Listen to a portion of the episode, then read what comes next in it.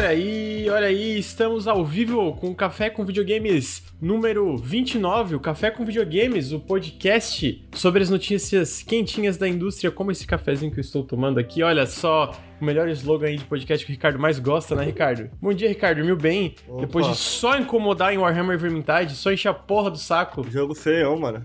Cara, Depois ficou no Fleabag até que hora? Vi dois episódios, só tô acabando. Pô, muito triste acabar Fleabag de novo, é muito bom. tem duas temporadas e, e eu, eu, eu tava no finalzinho da primeira e não terminei ainda. Tu não gostou, né? E- Não gostou. Não, eu gostei, Não cara. gostou, não gostou. Ai, tá bom. Não gostou. Não gostou, Grande? Porra, olha Eu só, gostei. o bagulho tem, tem seis episódios, bro. Seis episódios. não- Ah, mano, eu sou muito enrolado pra Dá ver nem série, mano. 20 Eu sou minutos, muito... irmão. Eu Fala sou que tu muito não gostou enrolado. aí. Eu gostei, mano. Eu, eu gostei, Ricardo. E aí? Pior que e aí? Segunda temporada é mó lindinha, cara, mas a primeira temporada. Pô, tu vai voltar agora? Já era, já perdeu. A primeira temporada, tu, entendeu? Tem um core ali, uma ideia central. Que se tu não, não assistir direto, tu vai perder, não vai entender. Sabe a, a parada? Não, tu tem que jogar um jogo de um jeito específico. Ah, Agora é o novo, tu tem que ver uma é, série. é, tu tem que é. ver a série de um jeito É, específico, é senão isso não mesmo, conta. É isso mesmo. Porra, só fala merda, Ricardo. Só fala merda. Ô, CG, mas afinal, tu ficou triste ou ficou feliz com o bagulho? Com a série? Porra, é muito engraçado, cara. Tu fica rindo, rindo, rindo, aí acaba o episódio e tu tá mó triste, mano. Fica, porra, pode crer, mano. É porque Fleabag é assim mesmo. É, mas é. Entendi. Mas é muito bem feito, assim. Os dramas da série são muito. Você já viu, Luiz? Não vi, cara, mas já me recomendaram muito. Falaram que é muito bem escrito. Muito o- bem escrito, muito diálogo. bem pensado, cara. Muito bem dirigido também, entendeu? Aí, por isso que o Lucas, quando vai fazer aí análise de jogo de drama, esse jogo da Sony, tudo ele acha bom. Porque ele não sabe o que é bom de verdade. Aí pega um, um- esses jogos da Sony aí, ah, magnífico, nunca. Melhor obra de Cara, storytelling que já saiu. mano, aí fica falando inacreditável. besteiras. Porque não tem referência. Não tem referência, Não entendeu? tenho, né? Ricardo? Não Pô. tenho, né, Ricardo? Caralho, completamente de graça só porque eu não terminei de ver a série. É. Mano, eu, eu tenho muito problema pra, pra, pra terminar de ver série. Eu gosto dos negócios, mas eu paro e, e não volto. Eu tava vendo, tava gostando, agora já pô, perdeu, realmente é muito. perdeu. A primeira Realmente, não, não perdi temporada porra já eu vou perdeu. assistir, eu vou já assistir de novo perdeu. e aí o que, que tu vai fazer? Não, vai impedir perdeu. eu de ver? Agora, a cu, segunda rapaz. temporada ainda tem chance. A maioria da galera gosta mais da segunda do que da primeira. Eu, eu gosto mais da primeira. Pessoalmente, eu gosto da- mais da primeira. Falou o cara que defende Cyberpunk com Residentes. Realmente, a referência do Ricardo tá baixa não também. defendo com É. Resident. Isso é falso, isso é falso, isso não é Não, verdadeiro. defende. Isso, é- isso não é verdadeiro. Não, não é verdadeiro, não, né, Ricardo? Bom, pra defender Cyberpunk, tamo aí. Opa, olha aí. Toma...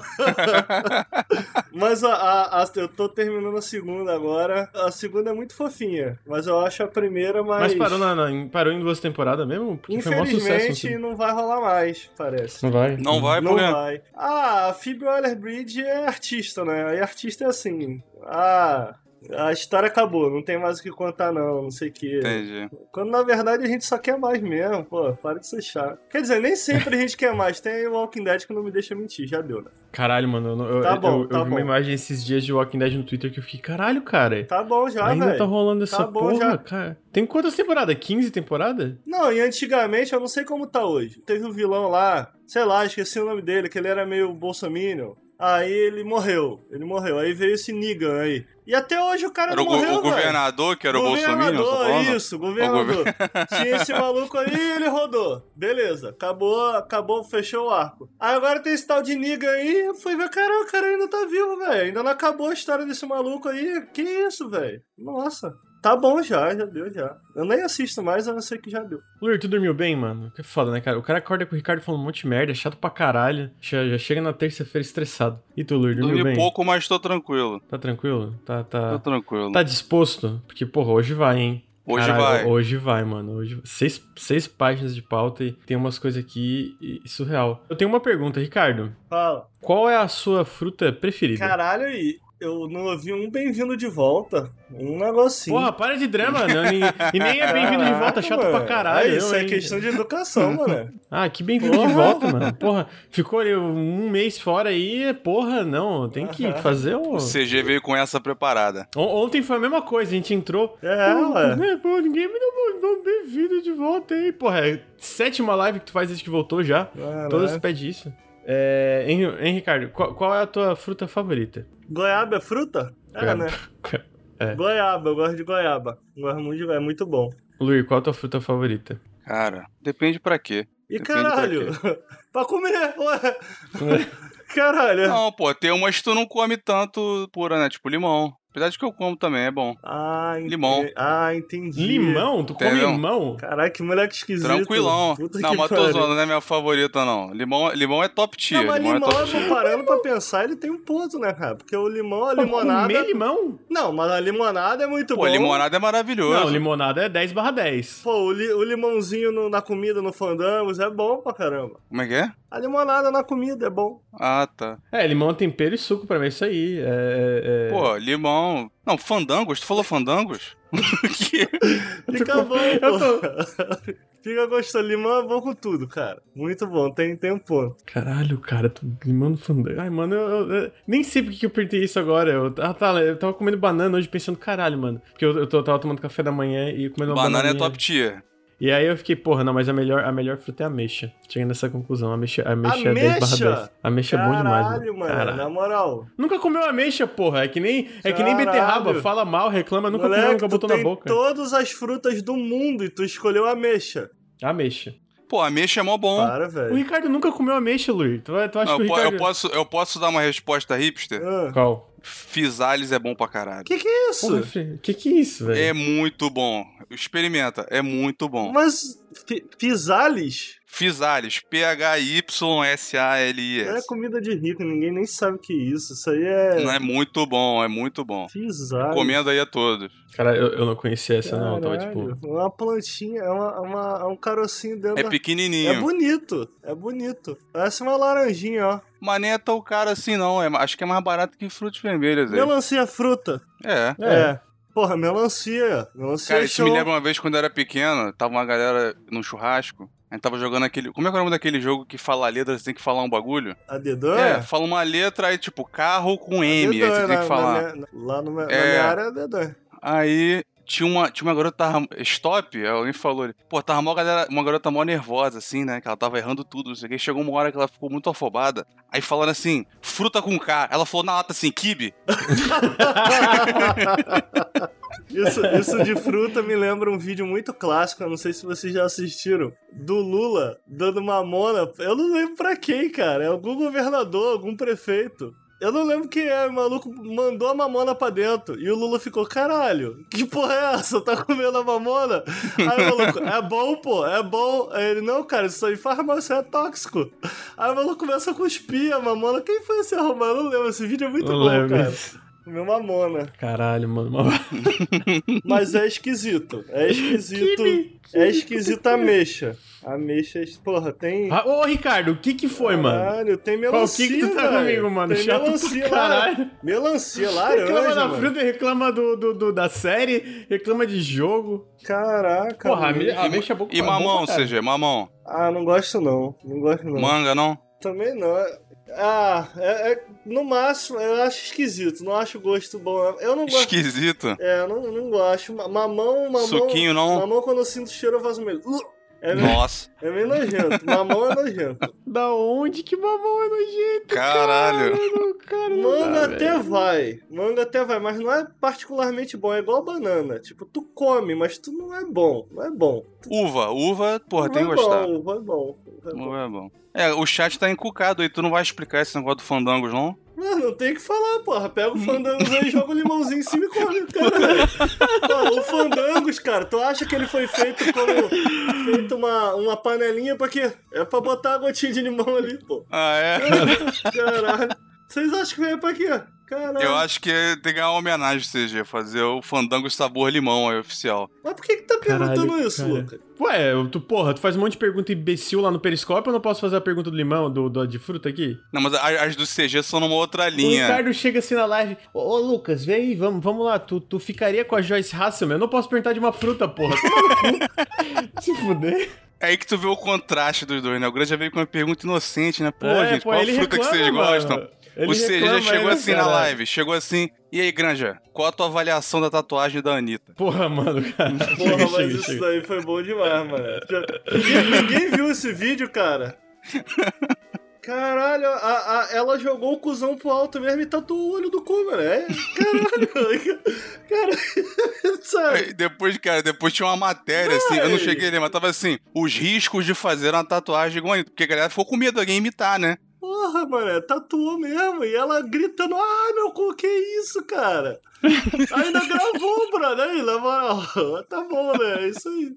É, tem uns recadinhos para dar aí, gente. Para quem tá ouvindo o podcast O Café com Videogames, eu gostaria de lembrar que o Nautilus é financiado coletivamente. Então, se você gosta do nosso trabalho, é, ouvir essas bobachadas aí, 9 horas da manhã, é, considerem apoiar em apoia.se barra Nautilus ou picpay.me barra canal Nautilus. Todo o valor faz muita diferença. É muita diferença mesmo. Se você tá escutando isso no feed, fica o meu convite para vir aqui ouvir os podcasts ao vivo em twitch.tv barra Nautilus Link. Toda segunda-feira, às 9h30 da manhã, a gente tem um café com Videogames. Toda quinta-feira, a partir das 8 da noite, a gente tem um Periscópio. O café é sobre as notícias da semana e o Periscópio é sobre o que, a gente está jogando. É, excepcionalmente, esse café está sendo gravado no dia 2 do 3, na terça-feira, porque a gente passou segunda-feira outro café, um, um, restream de uma live do Mimi Media sobre uns assuntos bem importantes. Também fiquei o convite para vir aqui no Twitch assistir, que tá, tá, tá salvo. É, se você está assistindo agora ao vivo, fica o meu convite. A gente tá com essas metas diárias de subs pra gente chegar nas metas na meta mensal, que é 400 subs por mês, né? Que tá fazendo uma diferença muito grande monetária pro canal. Se você assinou o Amazon Prime, você pode dar um sub no canal sem custo extra.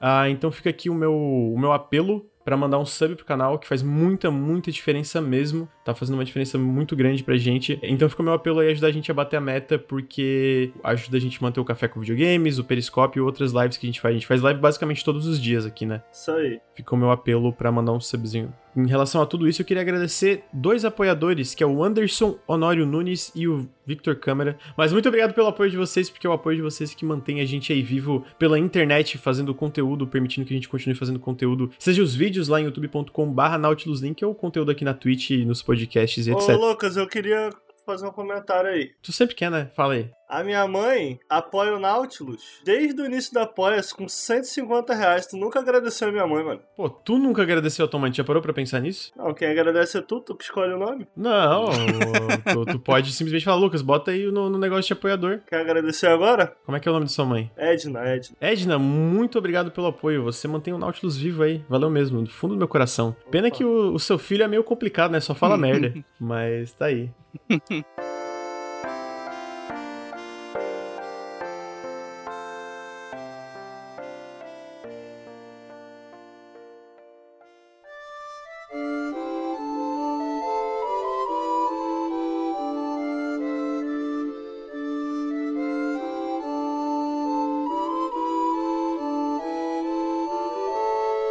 isso, a gente entra na, nas notícias. É, notícias. Cara, tem muita notícia, mano. Pelo amor de Deus, pra quem tem, não, tem pô, tanta tem notícia, não. mano. Mas eu vou, a gente começa aqui com uma uma notícia de uma franquia muito muito querida pelo Ricardo. Ele jogou muito o último Monster Hunter, mas é porque agora em março, dia 26 de março, vai ser o Monster Hunter Rise, né? Que é, o, é um novo Monster Hunter pro Switch. Só que a Capcom confirmou que no começo de 2022 é, o jogo vai sair para PC também. Eles já estão trabalhando numa versão de PC que vai sair no começo de 2022. E eu acho interessante, na verdade, tipo, além da notícia em si que vai vir pra PC, porque, pelo que eu entendi, o Monster Hunter World fez bastante sucesso no PC, né? Teve números grandes ali na, na, no lançamento, nas expansões e, e número de jogadores simultâneos ali. É, enfim, tem uma comunidade bem ativa no PC, né? Mas o que eu achei interessante também, para além disso, é que é mais um leak confirmado, né? Lembra que a gente teve um podcast, um, um café com videogames que a gente discutiu um leak muito grande da Capcom, que eles tiveram um hack lá, né? Que hackearam os servidores da Capcom e pegaram várias informações sobre o que, que eles estavam desenvolvendo. E muitos desses leaks vêm se confirmando, né? Sei lá, o Ghosts and Goblins, o, agora o Monster Hunter Rise no PC. Talvez a, a, data do Monster Hunter Rise não bata, eu, eu acho que era um pouquinho antes que era para sair, teoricamente, né? No papel pelo leak, mas Covid, né, etc. Mas eu achei interessante, cara, porque tinha muita coisa lá, né? Tinha Dragon's Dogma 2, tinha Novo Onimusha, tinha a porra toda. E eu acho que cada vez mais se mostra possível que vários desses leaks sejam verdades, né? Desses leaks, eu acho que o que vocês dois mais querem é Dragon's Dogma 2, né? Porra! Nem a fala. muito boa. Parece aquelas conversas de bar, tá ligado? E aí, irmão, tá bem porra? Tô bem pra caralho, caralho. Pô, Ótima reação. Isso aí já tá, tá feito já, cara. É, realmente Não, o é, Dragon's Dogma seria muito maneiro, cara. Pior que eu não zerei um ainda, cara. Eu tenho que voltar pra ele. Eu lembro que eu, eu já comentei isso aqui algumas vezes no podcast. Eu joguei pra fazer um vídeo pro Nautilus, acabei não terminando, não zerando. É é porque esse jogo tem umas quests meio esquisitas, né? E eu lembro que eu fiz alguma coisa que inviabilizou alguma quest e eu fiquei muito desmotivado. Que eu sou desses. Eu lembro que eu parei de jogar o Night in the Woods, tá ligado esse jogo, Lucas? Lembro, lembro. Véi, teve um momento lá que eu tive que escolher um bagulho. Do nada eu escolhi um negócio e o maluco esculachou a mãe dele. Eu falei, não, não faz isso. Aí eu saí do jogo, dei alt F4, entrei de novo, não dava pra voltar o esculacho na mãe, eu não quis mais jogar, não. Falei, não, velho. Não quer mais jogar, não quer mais, não quer mais. jogar, velho. Nossa, mas eu não lembro o que mais tinha no leak. Você lembra, Lucas, de maneira? Cara, tinha um outro negócio excelente que era um novo Onimusha. É Porra, isso, ia ser tinha. maneiro pra caralho. Pô, novo Onimusha. Tinha uns que eram mais distantes, eu tava comentando no grande. Tem um que era pra 2024, tinha remake de Final Fight, remake de Power Stone. Ah, pô, Power Stone seria legal. Pô, Power Stone seria irado, mas é muito, muito longe, né? 2024 até lá muda tudo, mas eu espero que tenha. Tinha Street Fighter 6 também, Ah, né? Pra vir. 2022. Esse vem. Ah, esse vem, né? Já tinha até a data do Super e do Ultra lá também no leak. Ah, eu ia comentar que é normal também muitos desses projetos serem cancelados internamente antes mesmo de avançarem muito. Isso parece ser algo bem comum em empresas grandes como a Capcom. Então, mesmo que a gente não veja esses jogos virem à luz do dia mais tarde, é possível que em algum momento a Capcom estivesse trabalhando neles e não deu certo alguma coisa, eles, fu, né? Eu queria dar uma observação sobre esse leak na época, porque na época a gente falou, ah, talvez esse leak esteja, esteja um pouco desatualizado, porque eu lembro que a gente comentou que não tinha o Pragmata. Não sei se vocês lembram do Pragmata, que foi aquele jogo que a Capcom anunciou no evento da Sony de PlayStation 5. É mesmo. Um que parece tipo um astronauta, Aham. que é com uma criança. Na verdade, tinha o Pragmata no leak também, só que ele tava com um codinome lá que eu não lembro qual que era, mas era um codinome que é o... Era o Shield. Não, o Shield, se eu não me engano, é aquele modo multiplayer zoado do Resident Evil. Tinha coisa ali que tava, tava no leak, só que com outros nomes, né? Então o Pragmata era um desses. Eu lembro que na época eu fiquei, pô, o Pragmata não tá, então talvez seja desatualizado. Mas na verdade o Pragmata tava sim. Então, tipo, realmente era um leak bem. Em algum momento, aquelas coisas que estavam ali foram trabalhadas ou idealizadas ali dentro da, da Capcom, no caso, né? Tem o remake também do Resident Evil 4, né? Tem. Ah, esse aí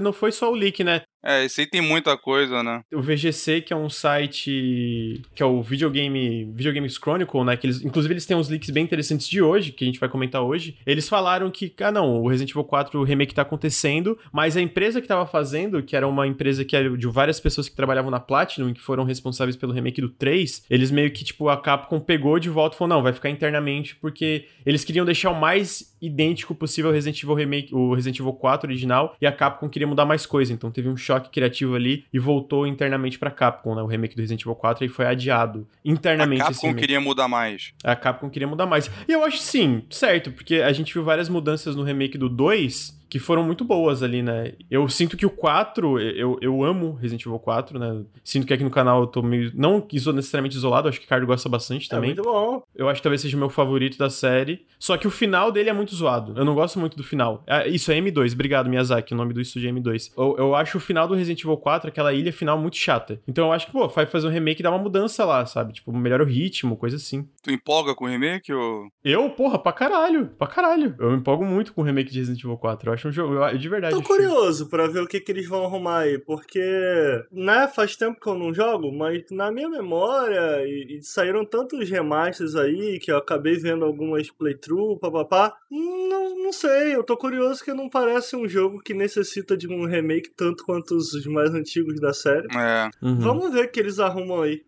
Não sei, vamos ver. Mas eu acho que é isso. Vocês têm alguma coisa pra acrescentar em relação Eu ao. tenho. Manda bala. Onimusha. Véi, tá aí uma série que eles estão fudidos pra rebutar, eu acho. Por que, que tu acha? Porque, cara, a gente. Lá atrás, uma das identidades, uma das coisas bacanas do jogo era essa ideia. Não só a mistura de um jogo de samurai com Resident Evil, que era improvável, mas a franquia ela foi evoluindo de uma maneira, não da mesma forma que Devil May Cry, mas ela foi evoluindo meio que nessa direção e fugindo mais do, da raiz Resident Evil da, da parada. Tanto que tu joga o último Onimusha, ele já é bem mais um jogo de ação. Eu fico me perguntando em relação ao sistema de combate, porque a gente teve muitos jogos muito bons. O que eu quero dizer é basicamente isso. Enquanto lá atrás Onimusha era referência para esse tipo de jogo, a gente chegou em um ponto em que a gente tem múltiplas referências para esse tipo de jogo agora e que ele inevitavelmente vai ser comparado a, sacou? Sim. E me parece também que a série já estava indo em direção, entre aspas, bem entre aspas, no meio que uma crise de identidade, assim, do tipo, porra, e aí, são mais um jogo de ação, são mais um jogo mais cadenciado, a lá Resident Evil, porque tu pega o Devil May Cry, eles tocaram foda-se, não, velho, vamos transformar isso aqui num jogo de ação frenético, e, velho, deu uhum. super certo pro,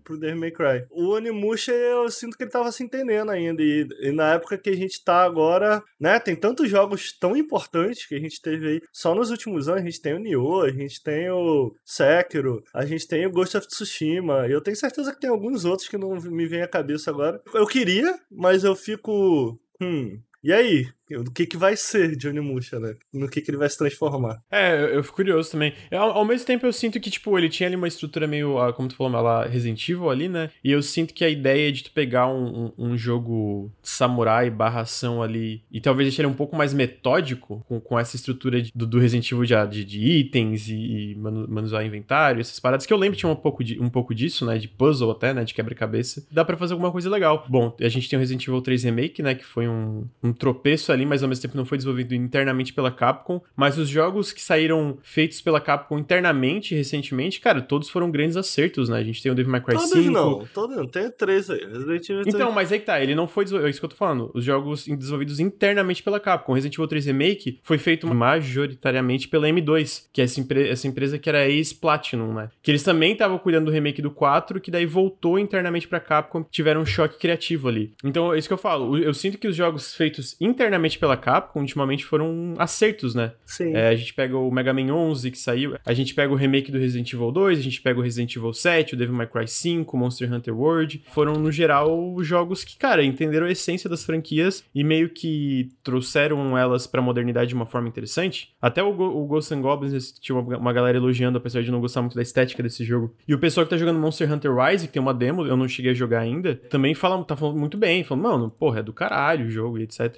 Se for um jogo feito pela Capcom internamente, eu, eu boto, boto fé que eles vão fazer alguma coisa interessante com a ideia, tipo uma forma moderna, assim, saca? Tem muita tranquilidade, assim, que eu acho que eles vão acertar no combate, mas essa identidade realmente vai ser difícil. Eles vão ter que escolher uma vertente dessa, né? Uhum. o jogo hoje que tem o maior legado dele, eu ainda não experimentei, mas vendo aí você jogando, parece ser o Nioh, né? Muito da direção que ele teria continuado, se tivesse ficado vivo ali a série, acho que teria um pouco nessa linha. Eu Talvez acho. eles possam pegar um pouco mais essa pegada metódica e horror do primeirão lá atrás, que é, é bem diferente desses jogos que tu pegar hoje. Eu acho que vale a pena a tentativa, cara. É um, é um universo maneiro, um estilo maneiro. E mesmo que ele fique parecido com esses outros, eu acho que não faz mal ter mais um. É verdade. É, eu, eu acharia legal se viesse. Seria bem maneiro. É, acho que é isso da, da parte da Capcom. Eu trouxe três pequenas notícias aí em relação a isso antes da gente entrar nas outras pequenas notícias que na verdade são enormes, né? Mas esse, esse seguidor eu não acho que vai render muito papo, mas eles mostraram um novo trailer pro Bomb Rush Cyberpunk, que é um sucessor espiritual de Jet Set Radio desenvolvido pelo pessoal do Little League, que é um jogo de luta muito legal, inclusive. Uhum. Luta. É luta, mas é, é não, uma vibe é, diferente. Não é um queimado maluco esse jogo? O Little League, tu diz, né? É, não é um disquinho que tu fica atacando, não é esse jogo? É, o Little League é dois, é que tu tem uma bolinha, mas, mas no caso é um X1, ah, né? Não, eu tô confundindo, esse é 2D, né? Não é aquele vídeo de cima. É do... Ah, pode não, crer. Não, não, é 2D, é 2D, da, A da galera fala que é muito legal esse jogo, né? É muito da hora, mano, é muito da hora esse jogo. Eu, o que eu consegui jogar, né, porque na época eu não achei ninguém para jogar comigo, mas o que eu consegui jogar e... Eu fiquei, cara, esse jogo é muito divertido. E tem o 2, né, o Little League 2 lá, que eu não lembro o nome exatamente agora, que também é muito caprichado. E o novo jogo deles, na verdade, não é um jogo multiplayer, é esse jogo chamado Bomb Rush Cyberpunk, que é focado em single player. Mostraram esse novo trailer com um jogo com um adiamento pro jogo para 2022. Eles dizem que vai sair em todas as grandes plataformas. Muitas dessas grandes empresas não aproveitam que a galera, não aproveitam não, não deixam essas franquias, mesmo que sejam franquias de nicho, né? Deixam essas franquias que a galera gosta, que tem um carinho muito grande mortas, né? Eu sinto que Jet Jet Set Radio é um caso desses. E eu fico feliz de uma desenvolvedora indie pegando isso e pelo que a, pela recepção da galera, tá, tá todo mundo porra, isso aí é, Jet Set, é realmente um novo Jet Set Radio, sabe? Mas no caso do Jet Set Radio também, cara, é porque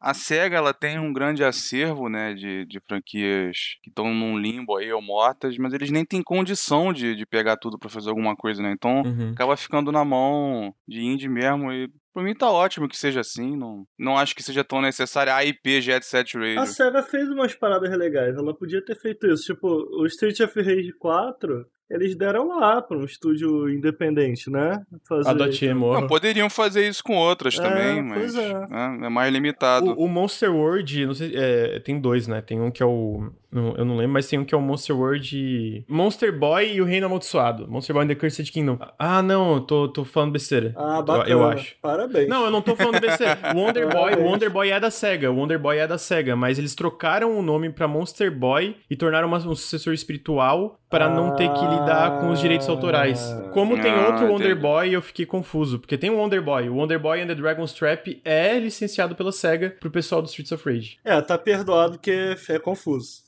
É um de um estúdio chamado The Game Atelier, se não me engano. Que ele é um novo, pelo que eu entendi, ele é novo mesmo, assim. Porque o, o do pessoal do Streets of Rage é um remake, né? E também tem os remakes do, do Panzer Dragoon, né? Que eles liberaram pra galera fazer, o estúdio lá Forever Entertainment, uma parada assim. Mas eu, voltando pro, pro jogo em específico, eu achei muito legal o trailer. Ah, recomendo que vocês dêem uma assistida com música, especialmente. A música é muito boa. Tá muito estiloso, né? Tá muito estiloso. E esse jogo aí é pra 2022. Já dá pra dar o wishlist no Steam. Bomb Rush Cyberpunk. A outra pequena notícia, que na verdade não é tão pequena, é que vazou coisa do Elden Ring, né, gente? Caralho, olha só. O que que vocês acham disso? Cara, eu só consegui assistir direito porque tu postou lá um link aqui no. O upscale. É. Eu tô achando que vocês estão exagerando. O Luiz postou assim. Tô exagerando o quê, Meu pô? Deus! Caralho, muito. Velho, tem um negócio borrado. O meu ali, Deus, caralho, foi mais o Bruno. Eu falei que parece muito maneiro.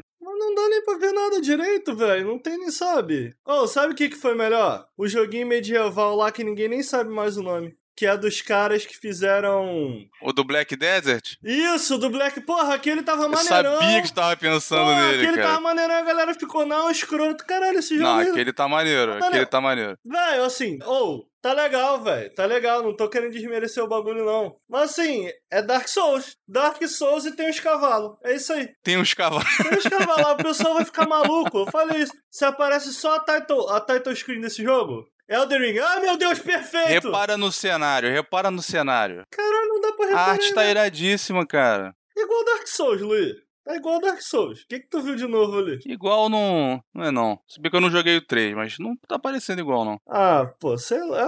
Ah, eu não tô querendo desfazer, não. Parece legal. Mas imagina o seguinte: Hum. vamos, vamos balizar pelo seguinte. Você acha, né, vendo isso aí, tu acha que vai ser pior do que o Dragon's Dogma? Não, eu acho que o jogo vai ser incrível mesmo. Vai ser muito bom. Então tá tranquilo, Pô, não precisa nem se eu só, preocupar. eu só não acho que o que mostrou ali nesse leak, até porque não dá pra ver muita coisa, mesmo com, com a versão aí 1080p, tá tudo borrado, tá...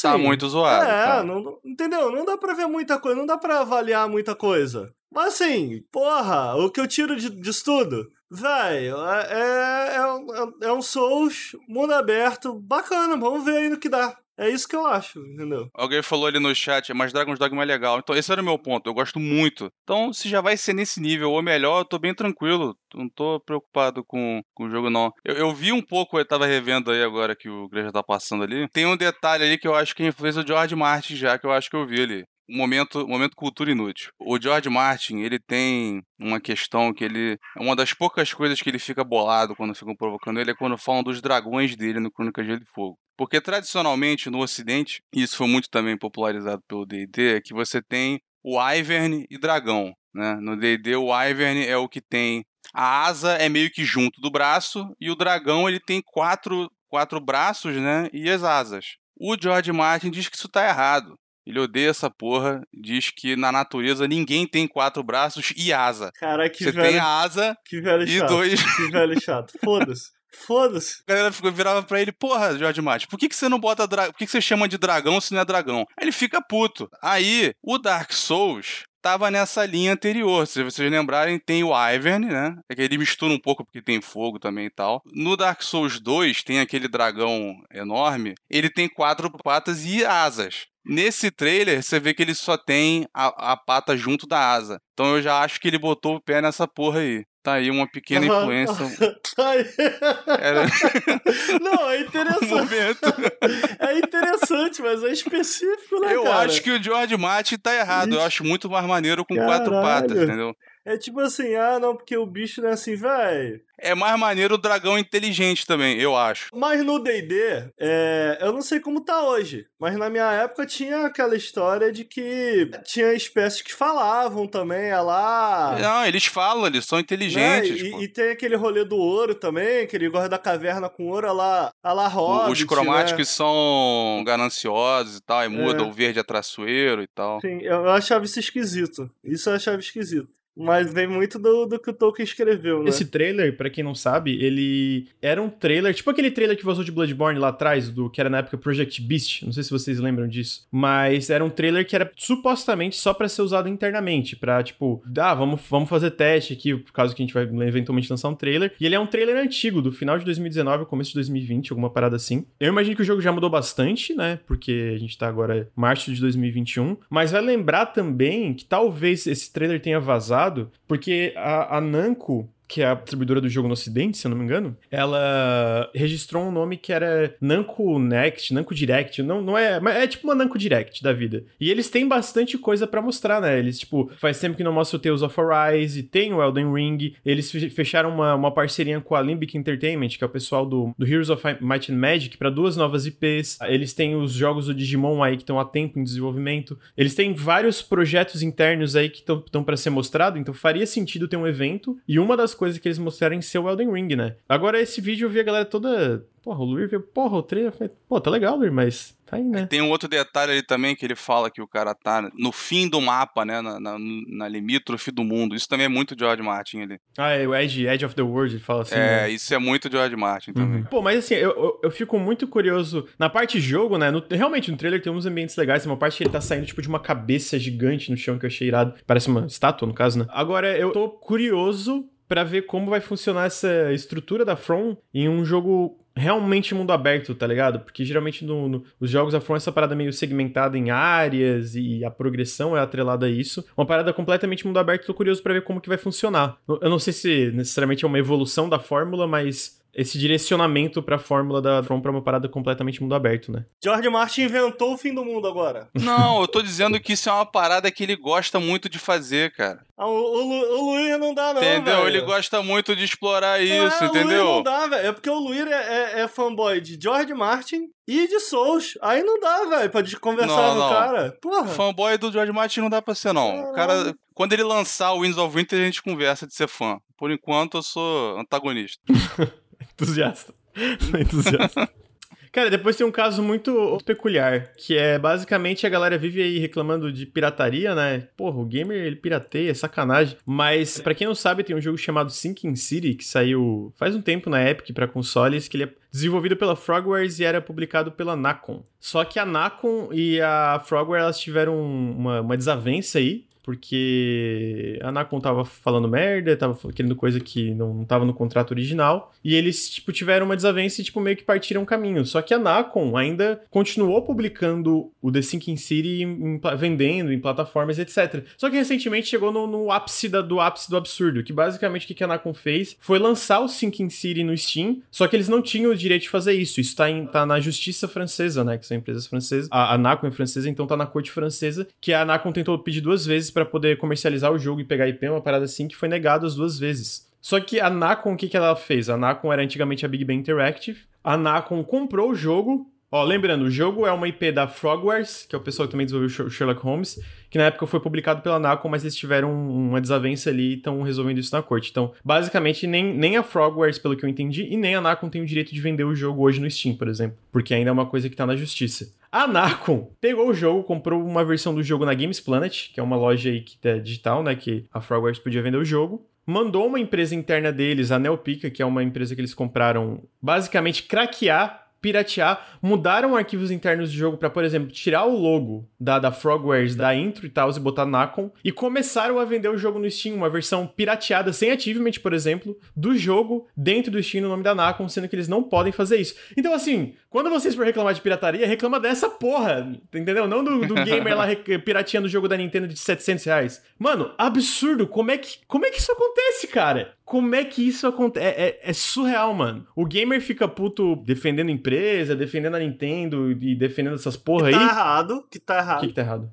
Tá errado, defender a Nintendo tá errado. Tá errado, concordo? Tá sempre tá errado, errado. tá sempre errado defendendo a Nintendo. O versículo do brasileiro ali que não, não tem que trabalhar com isso é piratear jogo na Nintendo. Mas para além disso, fica puto com isso. Quando acontece uma coisa de verdade absurda como essa, não fala nada, né? Porra, é, é, porra, é empresa grande aí, né? Vamos ficar quieto. Mano, mas sério, surreal, velho. O que eu achei engraçado nessa história foi que o jogo saiu na Steam só que a, o Steam tem lá uma página de notícias, né? E quando tu abre a aba do jogo, ele sempre aparece automaticamente a última notícia do jogo. E o jogo tava linkado à empresa original que desenvolveu ele. Então, tipo, quando tu, quando tu clicava no jogo lá, a primeira notícia é tipo assim: não compre essa versão no Steam, nós não autorizamos é. a venda e tal. E, tipo assim, pô, a gente aqui você vê, a maior parte da galera do chat, até a gente tá, tá achando curiosa essa situação. O cara que de repente não acompanha videogame, ele abre o Steam, ele quer comprar o joguinho dele lá, né? Pá, aí vê o jogo lançado e fica, porra, essa versão aqui não tá autorizada. Que é pirata no Steam? Imagina a cabeça do cara. Então, essa história aí, eh, que eu achei engraçado foi isso. Mas engraçado entre aspas, né? Porque na real é só triste. É só triste. Ah, perguntaram, não, não é outro nome, é o mesmo nome, só que eles mudaram algumas coisas pontuais dentro do jogo e lançaram sem o nome da Frogwares, etc, né? De, de, dentro Caralho, do Steam. Caralho, mesmo... não tem o nome da Frog.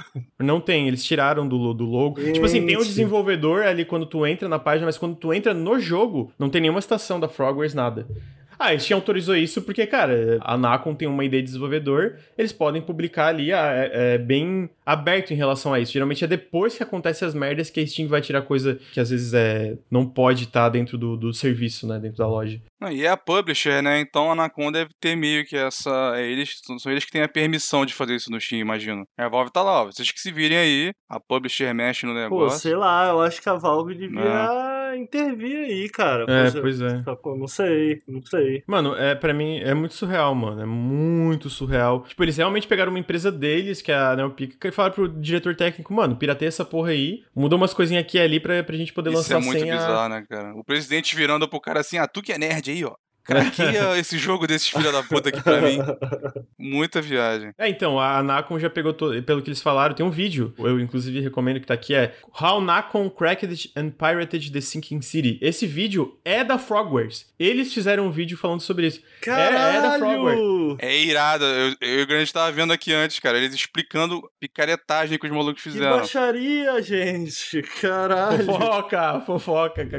Eu recomendo que vocês assistam o vídeo, porque porque é absolutamente surreal essa situação. Cara, que empresa merda, puta que pariu, tá ligado? Pra fazer isso. queimando pra caralho, né? Como é que tu vai fazer negócio com a Anacom agora? Pois é. é, é. Tu vai confiar neles, os caras vão passar a perna, roubar teu jogo, mudar, Não, os caras atacaram o foda-se, né? Porque é isso. Fazer isso é atacar o foda-se, tá ligado? Não, e aparentemente foi tudo porque a Anacom falou: ah, vocês vão ter que botar um remaster, uma nova versão no Steam, não foi isso? Foi uma parada assim que eles não queriam, Foi uma né? parada assim. Aí os caras falaram: não. Ela falou: então, né, tu não quer, eu boto. E aí roubaram o negócio, é isso. Caralho. Muito bizarro. E infelizmente é a empresa que tem um. Tem alguns estudos aí fazendo coisa interessante, né? Tem a Spiders, que fez o, o Gridfall aí, é deles. É, eles compraram, né? Eles compraram vários estúdios ali na, na época, né? E, inclusive, tá aí, o, o coisa como o DMCA, teoricamente, devia funcionar para proteger desenvolvedor desse tipo de situação, né? E, obviamente, não, não, quando é assim, não funciona muito bem também. É um vídeo do Mimimídias muito bom sobre isso, assistam. Tem, eu recomendo. Porra, muito bom esse o vídeo. O vídeo de pirataria deles lá, ele fala sobre DMCA e a quem protege, a quem serve. É, eu acabei vendo agora, tipo, foi ontem de noite que eu vi isso, eu assisti hoje de manhã, então não, não cheguei a conseguir ler tantos detalhes para além dessa parte básica por cima, né? Mas ainda acho uma, uma situação inacreditável, mano. É tipo, os caras piratearam é. o jogo de uma desenvolvedora que eles estavam trabalhando com E uh, vou vender. Vamos vender essa versão pirateada sem achievement aqui no Steam. Espero que prejudique eles nesse processo aí, né? A favor da, da Frogwares. Ah, com certeza. Perguntaram como é que eu compro esse jogo se eu quiser. Mano, vai no site oficial da Frogwares e compra. É, eles não, têm lá ou, pra. ou pra- então na Epic, Eu né? acho que eles falaram que na, na Origin ainda é deles, não é isso? É, na época eu não tenho certeza, mas. é, isso- eu acho que eles explicam no vídeo. Deve ter em algum lugar. Eles falaram que na época que, cara, se tu vai lá no site oficial deles, a Frogwares, tu pode comprar o jogo, que daí realmente vai pra eles o dinheiro e etc. É, acho que é isso, tem mais. Agora a gente. Ainda tem outras notícias, mas essas notícias são um pouco maiores, né? A primeira notícia eu acho que é a mais triste pro Ricardo. Ricardo, Ah, presta atenção. Senta. ah. Cancelaram a nova versão de Anthem. Ah, Anthem porra, Next foi cancelado. eu tava até, eu tava até preocupado. Eu falei, caralho, o que que é? Não, cara, o, o- não, peraí. Vocês ficam me zoando. Será que a gente não consegue concordar que era um jogo que tinha potencial? Ó, não tô falando do que a gente recebeu, tô falando do que a gente imaginou quando a gente viu lá atrás. Ah, claro que tinha, pô. Tinha potencial, entendeu? Então, tipo assim. Até coisa ali que ele fazia, pelo que eu entendi, ele acertava, tipo, no combate, algumas coisas legais e tal. Cara, voar é maneiro. Voar é Era maneiro. isso? É, é isso aí. Entendi. É o combate, tu atira, né? Tu tem tiro. É. Mas se movimentar com bonequinho é tão legal que os caras que fizeram o Iron Man lá no, no jogo do Avengers, eles deviam ter estudado mais do que a Bioware fez aqui. Porque o bonequinho é, é meio Iron Man, né? Os bonequinhos são meio Iron Man. E é tão bom de controlar, enquanto isso o Iron Man no jogo do Avengers é aquele cocô mesmo, né? Mas o Anthem, cara, eu não sei, você jogou, Luir? Não. O Luir, assim como eu, sempre curtiu também, jogou os jogos da, da Bioware, desde os antigões lá atrás e tal. Demais. Você vê alguma coisa da Bioware ali, sacou? Você vê. Você vê as faíscasinhas ali, né? Até na parte da história. Tem, tem momentos, tem momentos. Então o que, que eu tô querendo dizer com isso tudo? Eu tava afim de ver o que que eles iam. Porque estavam trabalhando nesse patch que ia refazer o jogo, né? Há muito tempo. Só pra contextualizar o pessoal que talvez não, não sabia disso, tinha uma, uma pequena equipe de incubação dentro da Bioware, que se não me engano tava mais de um ano trabalhando num- numa coisa chamada Anthem Next, que era basicamente uma reestruturação, reimaginação do que que era o Anthem. É tipo, sei lá, pensa na época no, no relançamento do Final Fantasy XIV. Era pra ser uma vibe parecida, tipo, ter mudanças fundamentais dentro do jogo, só que eles fizeram esse meio que protótipo, essa incubação, depois de um ano eles foram pra um comitê executivo ali, era a reunião final, porque se fosse aprovado, a equipe ia ser expandida, né? Ia ser centenas, é, no mínimo mais uma centena de pessoas e tá- ia estar trabalhando junto com eles nessa nova versão. E a EA não aprovou, falou: não, vai tomar no cu essa porra aí, não, não, não vai, não vai rolar, não. E falaram que o Covid também piorou a chance de poder Piorou. fazer isso, É. né? Uhum. Isso, eles falaram isso. Assim, no final do dia, eu gosto da decisão. Deixaram essa porra de lado, foram trabalhar em Dragon Age, mas a festa, cara, de boa, show. Agora, de maneira geral, acho que é uma notícia positiva, mas foi um jogo que vendeu bem, não foi um jogo que foi mal. Alguém perguntou ali no chat se, pô, de maneira geral, é um jogo jogável, tem começo, meio e fim. Tem, mas é tipo assim, tu me pergunta hoje, cara, o que que tu lembra de Anthem? Vai, eu dei uns tiros e voei. Tipo, não sabe, não tem nada que. não tem nada que tu fale, porra, Anthem tem esse momento. Não tem. Não não tem nada que se destaque, assim. É isso, é o que tu espera. Tem loot, e o loot é todo cagado, tem uns bonequinhos, tem uma historinha ali que tenta fazer alguma coisa. Mas eu digo isso, mantém minha afirmação de que era um jogo que tinha potencial sim. Então, ao mesmo tempo que eu fico satisfeito em ver eles tomarem uma decisão como essa, que eu acho que é a correta, eu, um lado meu fica triste porque eu acho que o jogo tinha algo a ser explorado ali. E- Ele, pelos relatos que a gente tem lá, tem alguns artigos do Jason Schreier falando um pouco do desenvolvimento, né? Mas eu lembrei num comentário, vi esses dias a notícia, no Reddit tinha um comentário que assim, pô, coitado dos fãs do jogo, deve ser o primeiro jogo que morreu duas vezes, né?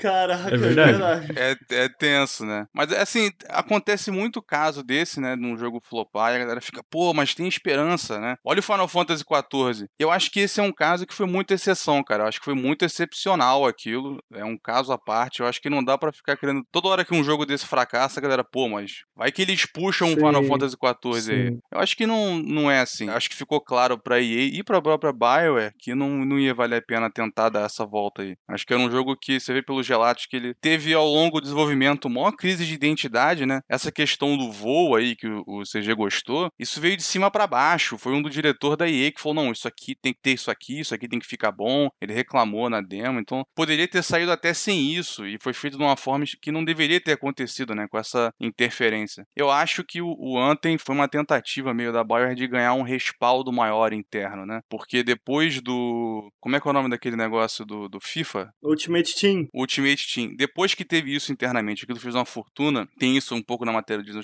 que a direção da EA, né, um bando daqueles caras de MBA, não sei o que, que só pegar número, né, ficaram assim, e aí, qual que é o seu Ultimate Team? O que que tu vai ter que vai fazer essa grana toda? E eu acho que para ter esse respaldo, essa moral interna, né, eles falam, não, vai ser o Anthem, vai ser isso aqui, entendeu? Vamos pegar esse modelo de jogo e dar o toque Bioware, que é o negócio Sim. da um pouco da arrogância deles. Você vê até, cara, um negócio, eu acho tosco, pelo menos, os codinomes dos jogos deles, né, são sempre nome de artistas aclamados. O caso do Enten era o Dylan, de Bob Dylan. Uhum. Ia ser o Bob Dylan dos games. Caralho. O Dragon Age 4 ia ser a Janis Joplin, né? Aí agora virou Jim Morrison. É um negócio muito esquisito. E aí, né, saiu pela culatra. Eu ia comentar que o que me deixa animado pós Anthem, eu tava muito preocupado com o que ia acontecer com a Bioware porque ela vem consecutivamente falhando, né? Em termos de expectativa da publisher, da, da, da EA, né? Então, pós-Anthem, eu acho que eu e muita gente ficou preocupada. E eu fico assim, véi, a EA por conta de Anthem, porque a gente até falou também, tu comentou esse um episódio passado, Lucas, que a gente falou da Capcom e tal. Eu participei de um episódio, se eu bem me lembro, em que a gente falou também de Dragon Age. Falou, falou, uhum, teve um. Que eles estavam planejando Dragon Age e era isso. A gente sabia que uma das exigências da EA pro Dragon Age novo é que ele ia ser um, um game as service. Ele ia ter esses elementos, o que automaticamente já me deixou, e muita gente eu imagino também, com o pé atrás. E pós Anthem e com o sucesso do Star Wars do Fallen Order, Fallen Order, a EA finalmente tomou a decisão Cara, dá o público que eles querem aí. Que gerar de dinheiro tá bom. Que aparentemente, dá o público que o público quer, dá dinheiro, olha aí. Quem diria? A EA descobriu diria, né? isso né? aí, a EA finalmente descobriu isso. E o que me deixa animado é que o Anthem, cara, em termos de, de gameplay, pra Bioware, eu acho que, pô, tá entre os melhores, assim, sacou? Com a experiência que eles têm agora, se é que a galera que trabalhou em Anthem ainda tá no estúdio, eu fico curioso de ver, porque o próprio Anthem, ele já, ele já bebe um pouco do Andromeda em questão de gameplay. Se tem algo que o Andromeda faz que é bacana em relação a outros jogos da série, é a jogabilidade. Eu sempre achei Mass Effect um jogo um pouco mais durão e tal, né? Então, pô, eu fico curioso para ver o que, que eles vão fazer aí com Dragon Age e Mass Effect em termos de jogabilidade. Porque eu sempre sempre gostei dos outros aspectos desses jogos. Acho que a BioWare ela foi pouco a pouco abandonando muito dos elementos de RPG, no meu entender, que fazem desses jogos dela tão legais. Eu gostaria de ver mais elementos de RPG mais profundo. Eles vêm nesse caminho, se você observar, simplificando os elementos de RPG e aprofundando elementos de ação. Eu queria muito que eles conseguissem encontrar esse meio termo, que parece que eles vêm buscando há algum tempo, mas dessa vez a gente sabe que uma coisa que a BioWare sabe fazer são RPGs. Ela, ela entende entende de RPG. O que eu tô querendo dizer aqui é basicamente que agora me parece que eles têm experiência suficiente para eu dizer, pô, cara, esses caras têm experiência com RPG, mas eles têm experiência também com jogo de ação. Eu tô curioso, tô curioso para ver o que, que vai sair aí dos próximos projetos dele, não só porque eu gosto de Dragon Age Mass Effect, mas porque eu acho que o estúdio encontrou essa nova identidade, assim. Vamos ver. É, quem vê hoje, assim, né, nem parece, mas na época lá atrás, assim, entre aspas, nossa época, a Bio era a referência da RPG era ocidental, a né? referência? Exato. A referência. Assim, por mais que em, alguma, em alguns momentos eles não tivessem o que mais vendia, eles eram a referência em estilo, em escrita, em ambição, exato. entendeu? Eles foram dando o tom para muita gente. Até hoje você tem um reflexo disso em vários RPGs. Uhum. E aí, assim, de uma hora para outra, praticamente, eles meio que caíram desse trono. Tá estranho isso, né? Tá curioso, porque agora com o que aconteceu com Cyberpunk, né? Com a Bethesda aí nesse hiato, não tem ninguém no topo, assim, ninguém como a referência. E é uma oportunidade deles tentarem recuperar um pouco esse prestígio que eles faziam. O Dragon Age 4, não sei agora nessa versão, mas quando tava na versão Joplin, um dos focos dele é que ele ia ser mais contido, ele ia ser focado acho que na, numa cidade. Em vez de ter um mundo aberto, cheio de fat quest igual o Inquisition, ele ia ter um foco maior em reatividade, né, em consequências, e você mudar num, num escopo menor, tendo mais variedade de opções dentro do jogo. Isso depois ele foi rebutado, né, o Dragon Age, mas a gente não sabe ainda se isso tá no foco do jogo. Eu espero que seja, cara. Seria um retorno ao que eles faziam de melhor. O Ricardo falou, mas eu ia trazer essa outra notícia, né? Que o. Basicamente, essa, esse lance do Anthem. Agora, final de fevereiro, teve uma, tipo, um... os executivos avaliaram vários projetos dentro da EA, cancelaram o Anthem Next. E uma das coisas que eles fizeram foi que, basicamente, eles deram a liberdade pra Bioware. Isso não era uma coisa completamente unânime. Tinha gente dentro do estúdio que queria ainda que o Dragon Age fosse uma experiência multiplayer Games as a Service, tá? Não, não é uma coisa exclusivamente da EA.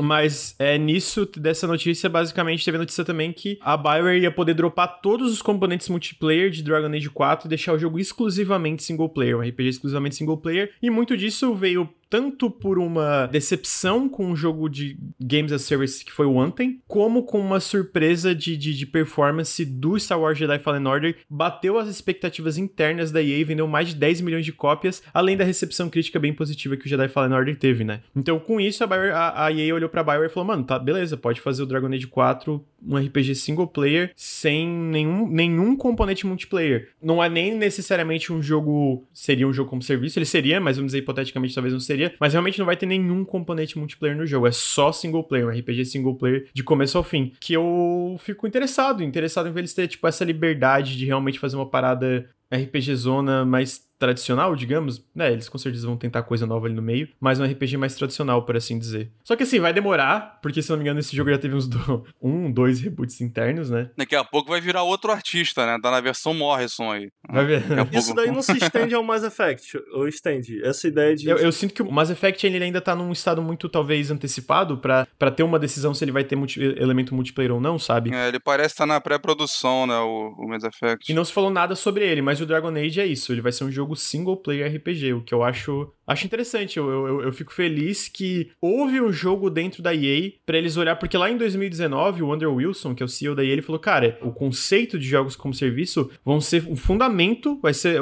pro, pro futuro da, da EA, de todos os estúdios dentro da EA. Só que a gente teve esse jogo, o Fallen Order, que foi uma, um sucesso tão grande, né, que a, a Respawn tinha um respaldo para fazer o que eles quisessem por causa do sucesso do Apex Legends, acabou saindo, a EA falou: ok, talvez a gente possa fazer jogos single player e eles ainda dá muito dinheiro, sabe? E o próprio Dragon Age 4, mesmo ele não sendo um jogo como serviço, não quer dizer que não vai ter algo como DLC, expansão, etc, sabe? Aí é foda, né, cara? Só foi surpresa para eles o Fallen Order bem, né? É. Vou combinar. Cara, Só foi era muito óbvio eles. que um negócio desse ia dar certo, cara. Exatamente. Sabe aquele Pikachu surpreso? Era todo mundo, menos aí, tipo, era é. EA, na verdade. Tipo, Pikachu surpreso, assim. Porque, cara, era óbvio que o Fallen Order, se ele fosse minimamente bom, o que ele foi, eu acho um jogo bem legal, ia ser um puta sucesso, tá ligado? Porque todo mundo queria um jogo single player do, do Star Wars decente. E a gente teve isso com o Fallen Order, né? Tem potencial para ser muito melhor ainda. Uhum, concordo. Ainda, ainda, vai fazer muito sucesso, acho que vai melhorar. Aí. Essa é a chance da BioWare, né? Me parece que, é lógico que vai ter um Mass Effect também, mas se o Dragon Age com todas essas liberdades for mal, vai ficar feio pra BioWare. O relacionamento dela com a EA vai ficar bem feio. Se não der certo, se um der certo e o outro não, ainda vai. Se os dois fracassarem, cara, é capaz de virar um estúdio suporte, assim, fazendo coisa menor. Pelo menos as pessoas acho que vão perder a esperança, né? Eu, pelo menos, vou perder. No momento a gente nem tem muito motivo para ter, né? Mas eu acho que tem potencial isso agora. Não sei se foi positivo ou não, a gente não sabe por que, que eles mudaram a liderança do estúdio, né? Porque Hudson tinha saído, foi liderar um projeto da Microsoft, voltou para liderar a Bioware, saiu de novo, né? Saiu o Mark lá da Dragon Age, foi pra Ubisoft, saiu de lá também, eu não sei. Mas eu acho que o, o Mass Effect, pelo menos, talvez tenha um norte mais claro do que o Dragon Age. Porque o Dragon Age, se você pegar, cara, ele já estava em pré-produção em 2015. Faz muito tempo. É muito tempo. Ele ficou em pré-produção, aí soltaram um pouco de arte conceitual. Aí depois foi rebutado, aí teve aqueles artigos de Jason Schreier falando, entendeu? Virou um novo projeto, não falaram na direção desse ainda. Ficou tendo teaser ao longo de anos, cara. Tem sete anos vai fazer o Inquisition.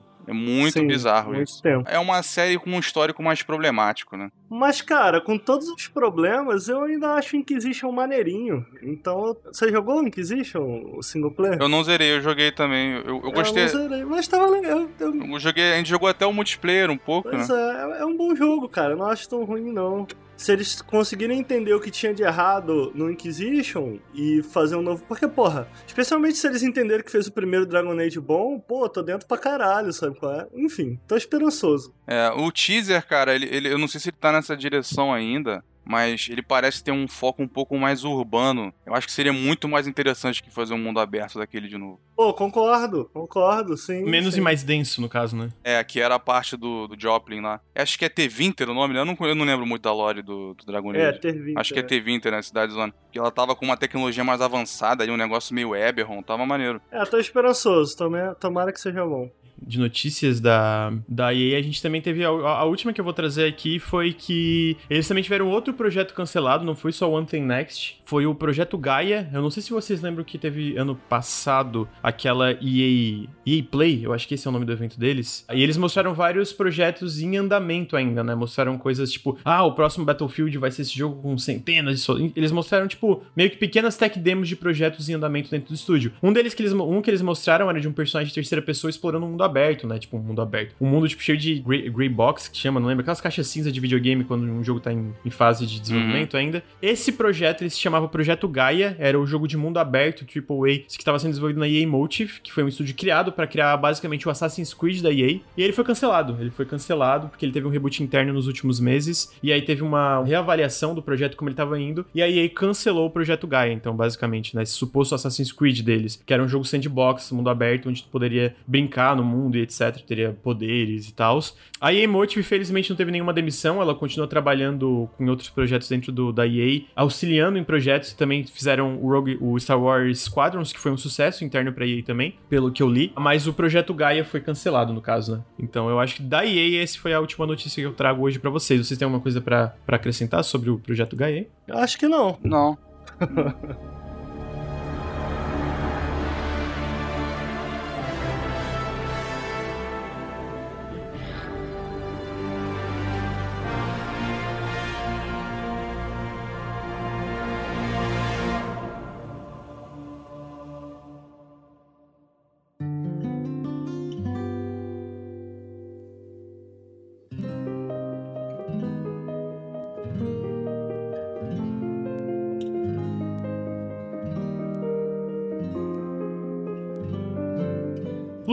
nível de 1 a 10, o quão hypado, antes de todas as notícias, tá? O quão hypado você tava pra Vampire Bloodlines 2, quando eles mostraram a primeira demo lá na Gamescom 2019? Cinco. Caralho, tava baixo o hype, hein? Caraca, mano. Tava maneirinho, cara. Eu sou cauteloso. Primeiro que tem a maldição da White Wolf aí. Todo jogo envolvendo a licença deles é problemático. Acho que não tem nenhum que se salvou. O estúdio eu já estranhei porque eles fizeram aquele, acho que é Black Light o nome. Achei nada a ver ter passado pra eles, acabou que né, realmente deu muito errado. Aquele jogo é bem fraco. E a Paradox também tem um histórico muito misto. Eu entrei com 5 assim cauteloso. Aquele demo o combate parecia fraco, já não era bom no original assim, e eles não mostraram muito. Depois eles ficaram repetindo aquela mesma cena, aquela mesma área em outras demos. Ali tu já vi que tinha algo errado. Eles não mostravam coisa diferente. Depois teve gente aí que não tem como confirmar, né? Mas teve uma galera aí que meio que furou o NDA lá do, do beta, do alpha, na real. Ainda tava em alpha o jogo. Falou de vários problemas, tava muito bugado, muito pior. Como é que tava no começo, né? Mas não tava divertido, não tava bom, tava muito bugado. Então já, já fui perdendo a esperança aí. E aí, como ele foi piorando, assim, a, a visibilidade do jogo, começou a ter aquelas demissões, assim, e aí já tava fumaça no ar, já não tinha jeito. Caralho, eu, eu, eu confesso que eu esperava um pouco mais de positividade inicial, não agora, né? Porque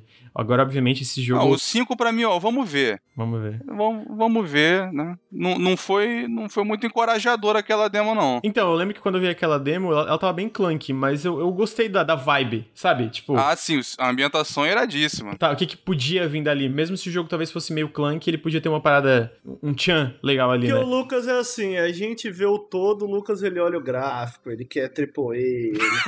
É, né, Ricardo? é. Mas foi exatamente isso que aconteceu, Ricardo. Eu não olhei o gráfico, tu olhou o gráfico. Porque ele realmente não era um jogo. Não é até hoje. Nunca foi um jogo muito bonito. Animação meio zoada, essas paradas. O que, que eu curti Não, foi pera, a qual que você tá essência falando? do Vampire Bloodlines. Do original? Não, não, do 2. Não, porque o original tem as animações maneiras. Ah, tá, é, não- eu não sei. Olha como o Ricardo, ele é, ele é baixo, né, mano? Quando a gente falou a primeira vez do, do Bloodlines, o Ricardo chegou assim, tá feio, né? Não gostei não, tá mó, tá mó zoado, as animações Eu estão tudo lembro travadas. disso, você que tá É, falando eu aí. lembro, eu lembro. E aí o chat acredita em mim, porque o chat sabe que eu não minto, né? Mas eu achei que tinha potencial ali. Mas o que que aconteceu, pra quem não sabe, foi que algum tempo atrás, isso algum tempo considerável, não tenho a data exata, a linha de tempo, mas do nada a Paradox demitiu várias, várias das pessoas que eram leads do projeto, tipo, lead narrativo, diretor criativo, etc. Por exemplo, uma das pessoas que foi demitida, que pela declaração dele depois ele não entendeu por que, que ele foi demitido, foi o Brian Mitsoda, ele inclusive foi é um o dos... principal escritor do original. O principal escritor do original. E ele não entendeu porque ele foi demitido. Ele foi demitido junto com o diretor criativo do jogo, com o lead designer, umas paradas assim. Eles foram demitidos e trouxeram um lead designer, diretor criativo da Ubi, né? Da Ubisoft na época.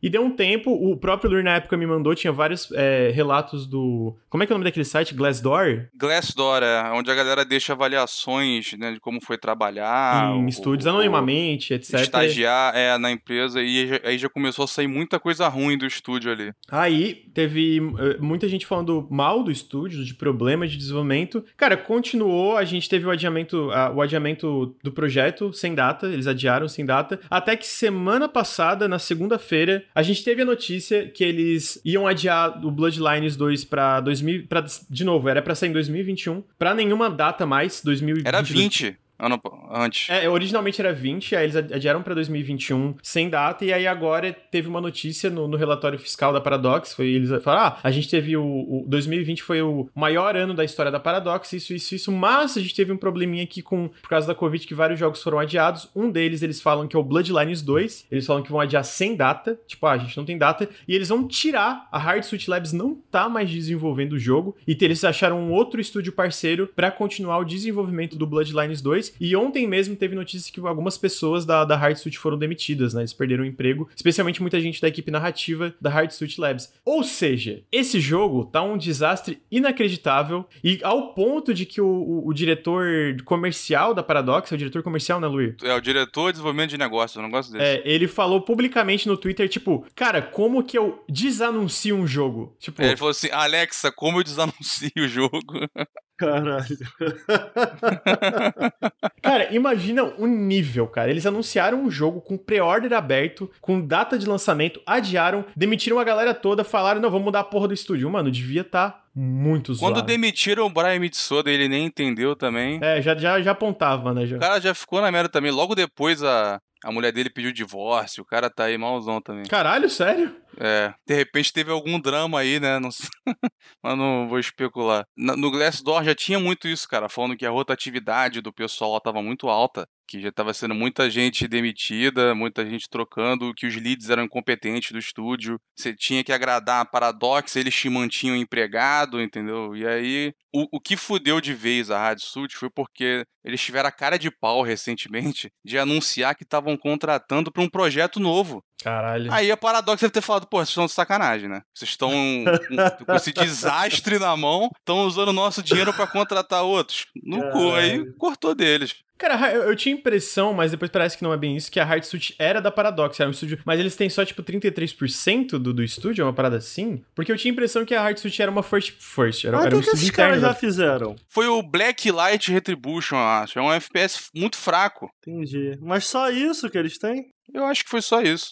Ah, mas aí, aí, sei lá, aí já é viagem também da própria publisher, né? De, bom, sei lá, vai ver os caras fizeram um pitch muito bom, alguma, é estranho. É, eles fizeram o pitch, foi o seguinte: os diretores do estúdio juntaram com o Brian Mitsoda, né? Ele foi o cara que trouxe a credibilidade pro negócio, eu imagino. Ele foi o principal escritor do original, então isso era que dava ali um, um meio que uma moral e um sinal de que ia ser um negócio naquele estilo. Que é a parte mais elogiada do original, né? É a escrita, né? A atividade e tal. E aí eles se reuniram com a Paradox e falaram: pô, a gente quer fazer o Bloodlines 2. A Paradox, beleza. Paradox agora, que é dona da, da White Wolf, que eles também essencialmente fecharam, cagaram no pau ali, a White Wolf se fudeu toda. Eles também fizeram merda lá com a nova edição do Vampiro, mas isso aí é outra história.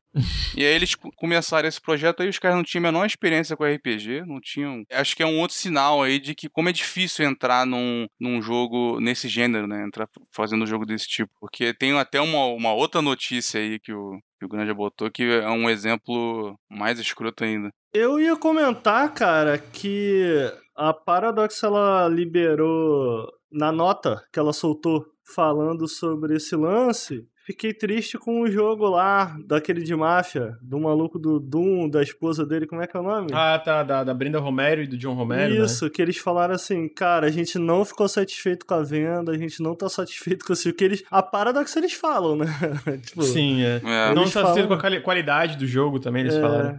Aí eu fiquei, pô, que pena, parecia tão legal e tal, pena que deu errado. Cara, é triste, né? Tipo, porque isso? Eu, eu, sinto que ele tava meio clunk no começo, mas eu acho que era um jogo que tinha potencial. Eu acho que é uma temática que não é muito explorada em videogame, vampiro no geral. Não sei se eu tô falando besteira, mas, tipo, o último jogo de vampiro que eu lembro é o Vampire? Sim, tipo, de cabeça, tá ligado? Essa parada não, uhum. eu sinto que não é uma temática que é muito explorada em videogame, talvez até porque seja um pouco difícil mesmo. E eu acho que tinha um potencial ali. É triste também até pelos desenvolvedores, né? Tipo, cara, porra, foi uma, uma porrada atrás da outra, devia estar com muito problema o projeto para acontecer tudo isso. O diretor comercial lá fala, cara, como que desanuncia um jogo? Até por causa dessas notícias, a ação, os estoques da, da Paradox caíram pra caralho, assim, tá ligado? Porque, é, até, despencou. Até porque era o único jogo que eles tinham anunciado pra 2021, né? O, o, o, Vampire. A Paradox não tem nenhum lançamento. Aparentemente eles vão ter evento agora em março, mas até então eles não tinham, eles não têm nenhum jogo anunciado pra 2021. Mesmo com Crusader Kings 3, que foi, tipo, o maior sucesso da história lá da Paradox, ainda, tipo, é um ano bem vazio, que é o que a gente falou, tá? A gente tava em live falando ontem, que eu imagino que vai ser uma coisa recorrente, que realmente o Covid fudeu todo mundo, né? Ah, mas eu, eu sinto que é triste, porque eu não acho que a gente vai ver esse jogo tão cedo, eu acho que se ele sair, eu não sei se ele vai ser tão bom. Ah, brother, eu acho que na boa. Já é, porra, cara, trocar de mão no meio do, sabe? Tipo, já tava dando errado, vai trocar de mão,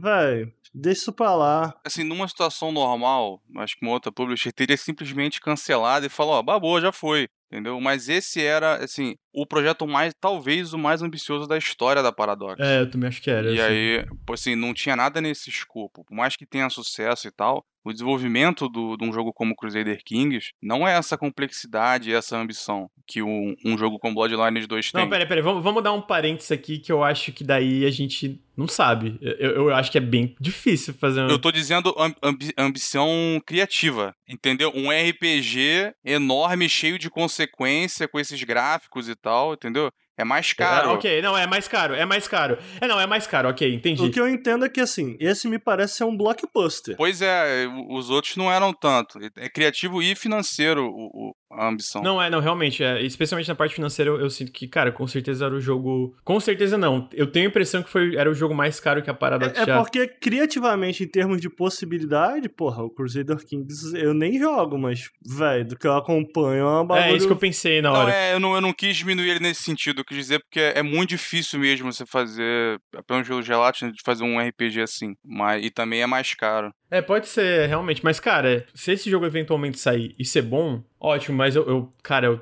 eu, eu tenho muita dificuldade de acreditar que isso vai acontecer, tá ligado? É, e lembraram ali, né? O marketing dele foi caro. Ele foi anunciado num evento só dele, com a festa temática, gente pra caralho foi. Depois teve uma convenção lá deles que fizeram uma apresentação elaborada. Eles botaram a grana nisso aí. Uhum. Que é uma das grandes IPs dele. Eles compraram White Wolf, eu imagino, né? Foi para isso. Foi para poder fazer um hit em videogame. Não foi por causa do RPG de mesa, né? E aí ficou nessa. Agora, assim, eu entendo também querer manter, porque é um negócio que tem potencial e a gente não sabe como é que ficou a parte escrita, né? Porque o Brian Mitsoda teve a cara Ellison e o, o Avelone aí que tá cancelado também trabalhou nele. De repente o que eles fizeram tá bom, e se você passar para um estúdio que possa finalizar o jogo, não sei. O problema, né, é que volta aquilo que a gente tava falando, como tá o, o gênero, né, de RPG ocidental. A cara Ellison saiu por quê? Você sabe? Cara, ela, na verdade, nem ficou claro se ela foi demitida ou se ela saiu. Eu acho que ela saiu. Eu acho que é porque tinha acabado o trabalho dela. Acho que o jogo já tava escrito. Entendi. Ela, ela deu a entender que ela quis sair mesmo partiu para outra, até melhor para ela, porque ela tava de freelance ali, tava no bando de jogo. Uhum. Ela, ela eu acho que tá bem. E aí vai ser difícil da Paradox achar alguém para terminar esse jogo, porque eu, quando saiu essa notícia eu tava falando com o Granja, quem é que pode pegar e fazer um jogo desse, que não seja já de uma outra publisher grande? É difícil. É, realmente, é tipo a parte experiente. Eu acho que o próprio cara lá, o, o como é que é o nome dele? O cara lá, diretor comercial, perguntaram para ele, ah, a parte difícil aí, tipo, e ele fala que é difícil tu achar um estúdio para fazer uma parada dessa, né? Tipo, substituir, pegar um estúdio com experiência no gênero RPG e, e, até dentro de uma parada como o Bloodlines, pelo eu entendo, tipo, é cheio de vertentes e, possibilidades e tal. Foi tudo comprado, né, estúdio assim. Não, não tem estúdio médio RPG. Um próximo, né, que seria não tão caro, a Spiders, que é da Nacon, que já tem esse problema agora, né? A Nacon até já fez alguns jogos com a licença. Fez esse lobisomem aí que parece uma porcaria. tá fazendo um, um outro aí de vampiro. Mas aí tu vai passar pra Nacon, aí vai diminuir quanto que a Paradox faz, entendeu? Vai ter que dividir com eles. É um estúdio que já tá fazendo uma IP nova deles lá, a Spiders, então. O resto, cara, tá tudo comprado por alguém já, né? Boa parte a Microsoft engoliu né, nesse gênero. É, né? Obsidian, Exile, a Bethesda inteira, então realmente. Dá pra Larian, dá pra Larian. Tem a Larian, né? Nossa, a Larian escrevendo vampiro ia ser péssimo. Sabe quem faria um vampiro maneiro? Quem? Ah. CD Projekt. Ih, rapaz. Ela vem. Ah, vai, vai, vai merda, mano. É rapaz. sério, seria maneiro, mas não vai rolar. Não, a- o Lucas falou de vampiro, a expansão do Blood and Wine é, é sobre vampiro. Olha aí. No The Witcher. Não, do Mandei a merda eu tô, tô brincando. Não joguei o The Witcher 3 pra saber nada. Eu- Eu falei, o único jogo da CD Projekt que eu joguei foi o The Witcher 2 que eu amei, né? Então tem que jogar o resto. Mano, eu acho que a CD Projekt mantém a qualidade de escrita. Eu gosto da escrita do Cyberpunk. Com, com exceções. Não é tão boa quanto The Witcher, com, com ressalvas, eu que- quero dizer. Entendi. Uhum. O core é bom. É, falaram da Dontnod, mas a Dontnod já tá fazendo um novo Vampire, pelo que eu entendi, né? Então, e, e eu sinto que eles não. O Van. É, o- é, eu, não, eu não acho que o Vampire entra tanto dentro de uma parada como Vampire, Bloodlines, tipo, no nível de possibilidades e tal. Ele é um pouco mais simples, né? Eu acho, eu tenho impressão. Então a gente vai falar sobre outro desastre aí que tá rolando, que é o Dying Light 2. É o Dying Light 2, pra quem não sabe, é desenvolvido pela Techland, que é uma empresa polonesa. E a Techland é um desastre lá dentro, a parte de desenvolvimento é desastroso, basicamente, né? Tem uma matéria no que foi feita pelo Kirk McKenzie. Ele teve uma entrevista anônima com mais de 10 funcionários e ex- ex-funcionários da Techland que fala sobre uma cultura tóxica de trabalho, gerenciamento péssimo e autocrático, além de planejamento ruim dentro da Techland. O tipo de feedback, e aí eu vou pegar citações aqui da, da matéria, mas como é tipo assim, o tipo de feedback que vem da liderança da Techland, um círculo interno ao redor do Paul Marchelka, que é o CEO do estúdio, é tipo, tá uma merda, tá tudo uma merda, tá tudo uma merda, tá tudo ruim, tá tudo um lixo. E o nível do, do tipo de feedback, que isso é no, no começo, alguns exemplos no começo, é que os leads do jogo falam, por exemplo, tem um trabalho de alguém que ele mandou, um artista lá, mandou pra, pra parte de aprovação, e o tipo de feedback que vinha era tipo, too faggot like, que pra português seria tipo assim, ah, mano, esse tipo- isso aí é coisa de viado, não quero, refaz. Cara, É. que porra de feedback é esse, tá ligado? É tipo, Imagina, tu trabalha no bagulho e o maluco de cima fala, nossa, que feature de viado. Ah, Imagina, velho. As ideias dos caras, né, É, velho? por isso que eu falei que é pior que o Cara. caso do Bloodlines, cara. Essa escrotidão aí Nossa, é. velho. Não, vai além. E, tipo assim, o Powell, que é o CEO, ele respondeu muita coisa da The Gamer, né? Que foi esse, esse, esse negócio. O cara, o, o Kirk mandou e-mail perguntando sobre tudo isso que tá acontecendo. Ele falou, cara, isso foi um evento isolado, a gente mandou pro, pro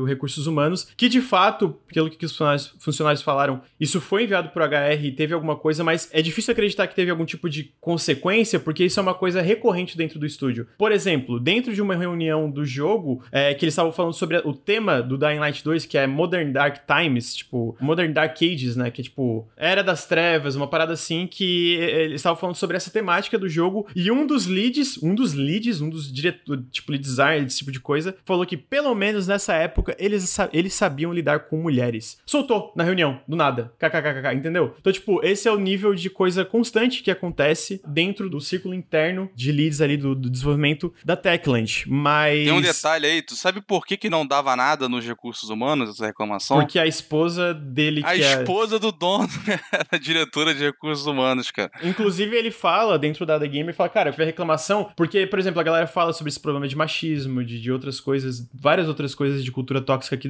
tem dentro do estúdio, e o Powell fala, cara, qualquer reclamação eu sinto que pode falar pra mim, porque, por exemplo, é muito difícil levar a sério que estão considerando essas reclamações quando uma das coisas da sala do Powell é uma mulher pelada com uma onça, tipo um quadro com uma mulher pelada e uma onça. Isso daí eu não vi problema no quadro. Porque o quadro não é uma mina pelada. É literalmente uma foto de um artista. Só que assim, eu entendi o rolê, porque segundo a Não, matéria... é que tem um contexto, né? Um Exato, é. são coisas que se acumulam e isso daí acabou sendo o estopim da coisa. É uma pintura, tá, gente? Não é uma Exato. foto. Pra deixar... É, É, não, uma é uma pintura, foto, não é uma, é uma foto. foto. É uma foto? É uma eu achei que era uma foto. pintura. A foto é bonita, cara. A arte é bonita. Eu tava lendo a matéria, fui ver, eu falei, porra, a foto é bonita. É uma mulher negra com uma onça na África, assim, no fundo, só que ela tá nua. Só mostram os peitos dela, mas ela tá nua, mas tá bonito, assim, artisticamente tá bonito. Só que eu imagino que, cara, a situação lá deve estar tá tão grave que as coisas se acumularam ao nível. Disso deixar desconfortável. Exato. Então, tipo, nesse, nesse contexto eu entendo. Mas para além disso, o que, que o Kirk fala, que, tipo, o próprio Powell fala, cara, se alguém tiver desconfortável com essa foto, eu retiro imediatamente do, da, da, minha sala, não tem problema. Só que daí o que, que o pessoal fala é que é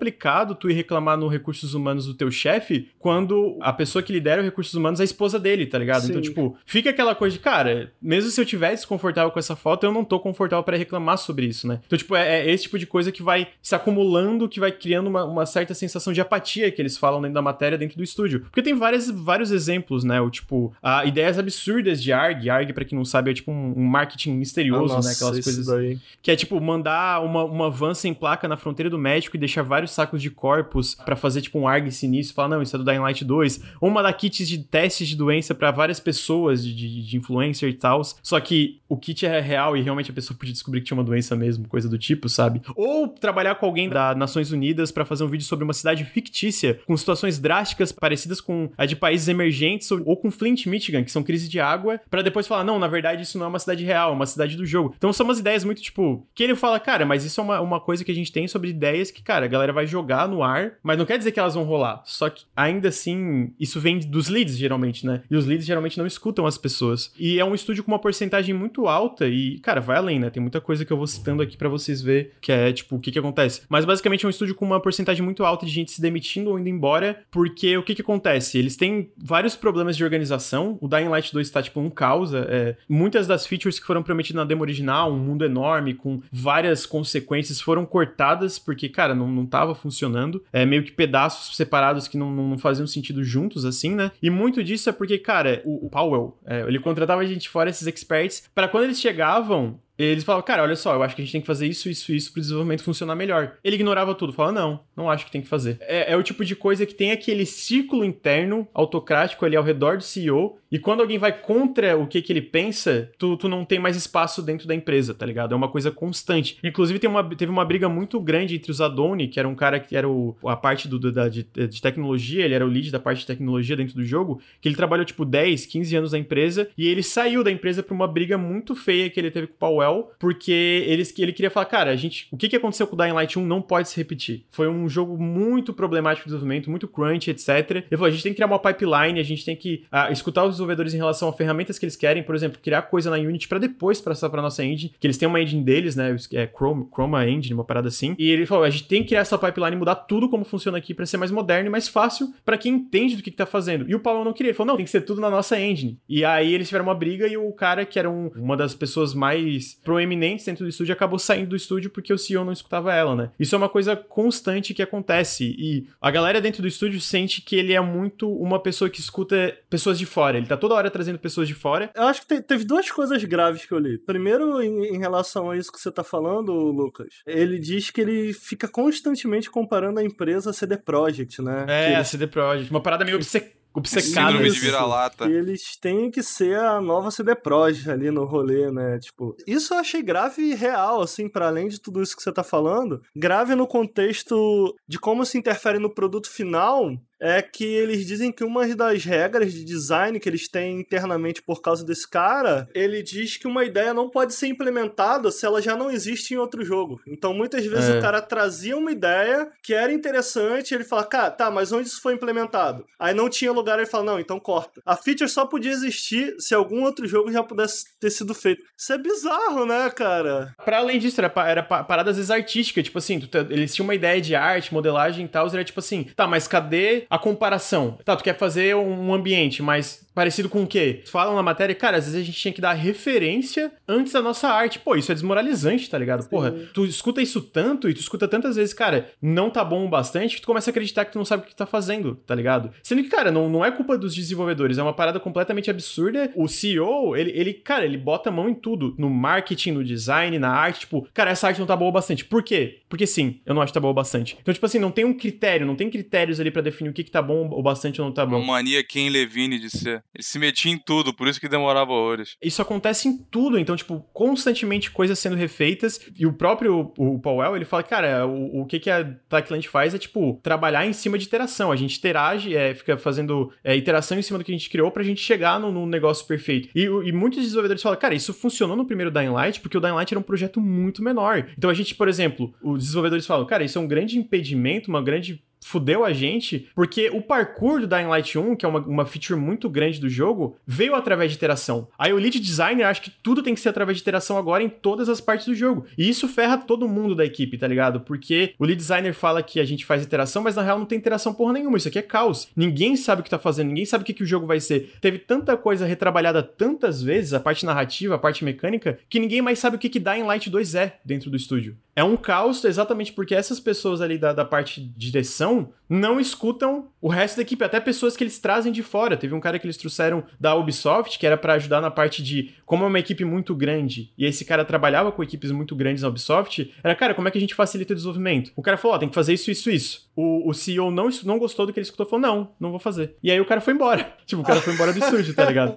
Maravilhoso. Então Tipo, já era, vai me ouvir, né? Valeu. É, tipo, isso é resumindo, né? Tu, tu vê ali que tem uma parte a mais, mas isso é constante. Eles trazem experts, tem uma, uma época de, de lua de mel, que eles escutam um pouquinho, mas de repente, não, não, não escutam mais. E aí muda tudo de novo, sabe? E é a mesma coisa, às vezes o Powell fala uma coisa, ó, eu gosto aqui, mas aí o designer fala, ah, eu não gosto. Aí o Powell fala, tá, é, não, eu também não gosto, é verdade, eu não gosto. Então, cara, vocês estão entendendo? Tipo, é uma parada muito. Vem disso do, do cima para baixo, mas mesmo cima para baixo é muito caótico, porque não tem nenhuma pipeline, não tem nenhum tipo de organização ali dentro. Então, no fim, o pessoal fala, cara, é muito triste porque todo mundo que tá ali, fez os depoimentos ali anônimos, fala, cara, a equipe de desenvolvimento do, da, da Techland é extremamente talentosa, mas chega num ponto que tá todo mundo apático. Cara, todo mundo só, ok, vamos fazer como vocês querem, porque se a gente não faz o que vocês querem, vocês, a gente é E demitido. é chato, cara. Eu imagino que, especialmente a galera que trabalha com game design, parte artística e tal. Cara, a galera que trabalha com isso, trabalha com isso porque são pessoas extremamente criativas, né? Por isso eu achei tão esquisita essa decisão que eu comentei mais cedo, por isso eu achei grave. Do tipo, cara, a gente só implementa se existe em outro jogo, porque tu lima a criatividade da tua equipe, saca? E eu fiquei imaginando, velho, será que isso é uma prática comum, tá ligado? Que, que parada esquisita, sacou? Tipo, pô, só pode implementar se tiver em outro jogo e tal. E é triste, porque o que foi mostrado do jogo, eu pessoalmente acho inclusive que eu citei ele, cara, no podcast que a gente gravou de Mais Esperados. Porque o que foi mostrado do jogo, eu não, nunca joguei um, cara, mas o que foi mostrado e dito do 2, eu falei, mano, isso parece estar tá muito legal. Mas por conta de todos esses problemas do desenvolvimento, a galera talentosa tá saindo da Techland. Inclusive é o título da matéria, né? Pelo menos 5%, eu não lembro se 5 ou 10% da equipe já foi 5 embora. a um negócio assim. 10%. Microsoft esquivou de uma bala aí, né? É, que tava tendo rumor que eles iam comprar a Techland, né? E, porra, Estavam de olho aí, né? O exemplo da Ubisoft, eu vou, eu vou até citar aqui. Basicamente, a Techland tem uma história de contratar pessoas que o time tinha grandes esperanças, mas que acabou em nada. Porque um, um dos casos foi contratar o design Mark Albinet, um diretor da Ubisoft, que, que supostamente ia reestruturar como o design era feito no estúdio. Mesmo ele, um veterano com 30 anos de experiência, não conseguiu convencer o upper echelon, né, o,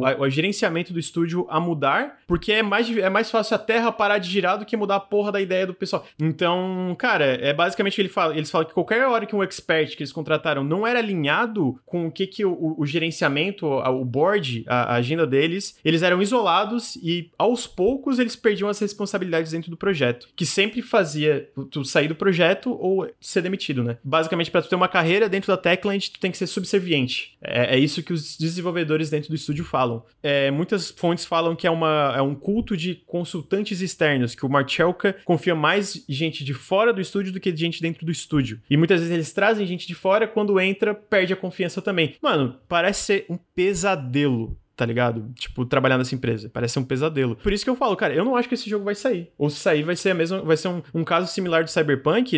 Eu, eu sei que tu gosta, Luiz, mas no sentido, eu acho que tu pode concordar que foi tipo. É, eu gosto, mas eu não, eu não passo pano, não. É mais. No é. sentido de ser extremamente capado, tá ligado? Tipo, de, de não ser nada a ver com a visão original, né? Esse teve um demo, uma demo mais promissora, né? Teve uma mais longa aí. Agora deve ter uns dois anos, eu acho. É, mas eu, não- eu não sei se essa demo era real. Fico muito na dúvida, tá ligado? Pois é. Aí, cara, é engraçado, né? A gente, se a gente voltar assim no tempo aí, uns dois anos, o que, que era a imagem do gênero de RPG, né?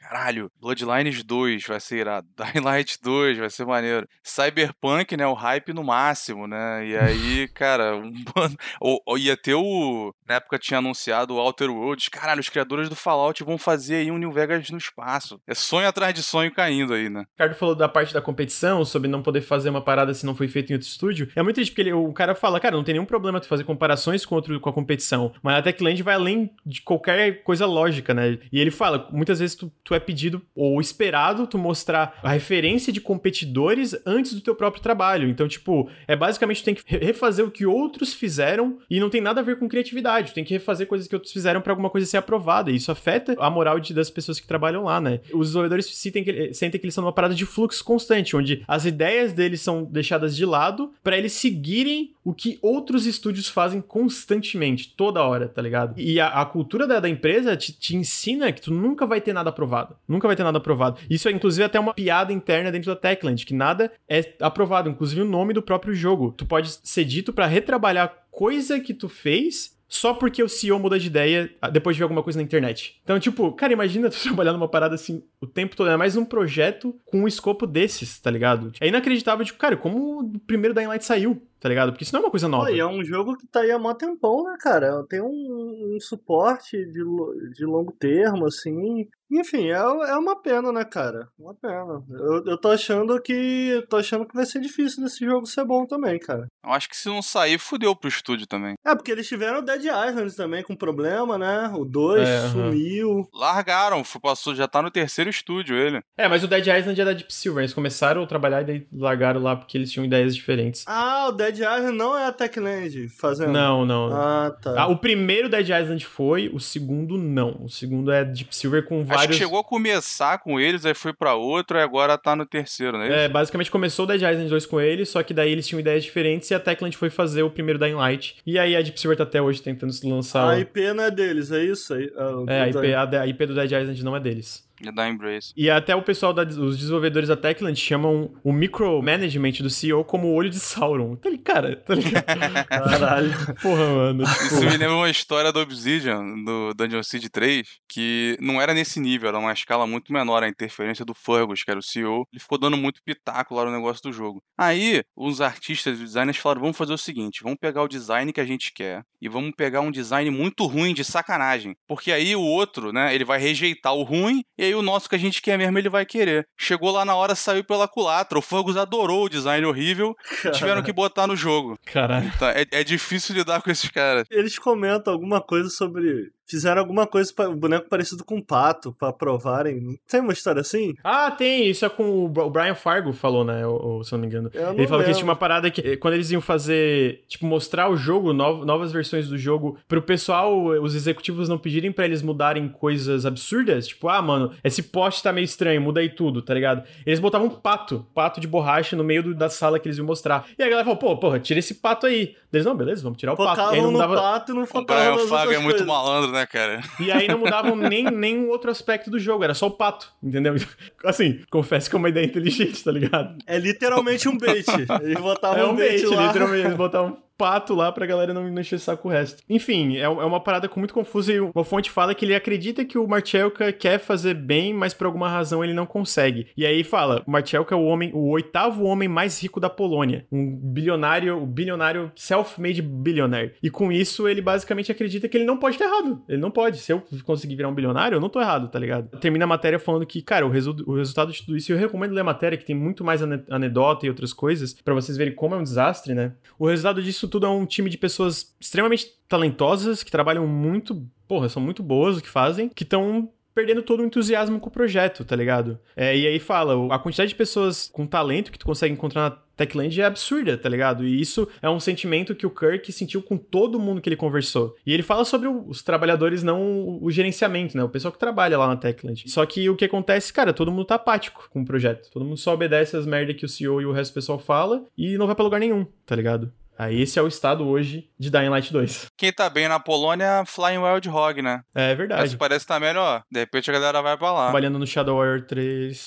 E o Evil West. O Evil West, um jogo lá com o pessoal do RuneScape. E vamos ver quando sair The Witcher 4. Tadinho do Ricardo, mano. Nossa, Cyberpunk 2078, pô. Expansão aí. Volta por cima. A parte do, do lançamento do flop do Stadia, eu, eu, sinto que é bem documentado, né? A gente sabe que eles tiveram aquela ambição completamente megalomaníaca. Teve toda essa expectativa, obviamente não deu muito certo, até porque fugia muito do modelo da Google, que geralmente lança coisa em beta. E o Google Stadia lançou em beta, porque ele não tinha e várias... morreu em beta, né? E morreu em beta, inclusive. Não tinha várias features que, que eles prometeram, inclusive aquela coisa de, tipo, tirar uma foto e tu poder entrar na foto e continuar o jogo onde estava. Ele errou as estimativas de vendas de controles e assinantes por centenas de milhares, foi muito abaixo das expectativas. Só que o que eu acho interessante é que, tipo assim, tinha essa parte de first party, né? Eles contrataram, abriram um estúdio, estavam investindo 20 milhões de dólares pra, tipo, Assassin's Creed sair dentro da plataforma, que era uma parada completamente, tipo, absurda de tu só ter um porte de um jogo ali, né? Red Dead, essas coisas, era ser, às vezes era, tipo, 20, 30 milhões só pra ter um porte de um jogo. Mas eles começaram a trabalhar nesses jogos first party, eu achei interessante os jogos que eles estavam trabalhando. Vocês sabiam que eles começaram, eles quase fecharam um projeto, um projeto do Kojima? Eles começaram a trabalhar num jogo de survival horror episódico do Kojima que foi cancelado, junto com todas essas outras coisas que foram canceladas quando fecharam toda essa parte first party da Google.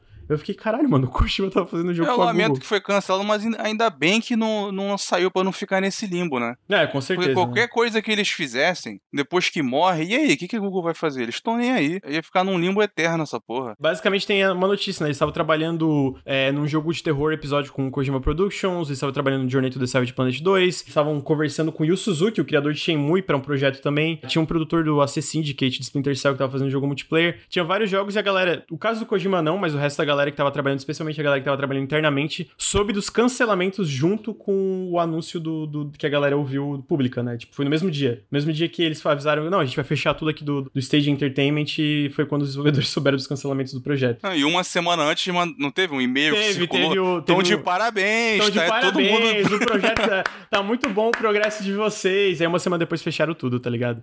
Bando de filho da puta. Cara, eu, eu sinto que era uma parada que tava muito na cara e é uma, uma parte da notícia mais rápida, mas eu só fico de cara. Primeiro, como o Phil Harrison ainda consegue um emprego, o cara foi responsável pelo lançamento Nossa, do. agora o grande já foi cruel. Cara, quer que o maluco morra de Tô fome. zoando. Porra, sim, não tem problema nenhum. Não, mentira, morrer de fome não, mas com certeza não merece os empregos. Mano, o cara foi responsável pelo lançamento do PlayStation 3, foi um dos responsáveis, dos 600 dólares, foi um desastre. Lançamento do Xbox Ah, One, mas aquilo veio do Japão, 600 o dólares. Harrison apoiou também, com certeza. Ele só fala merda, só faz merda. Aposto que ele faz umas postagens giradas no LinkedIn.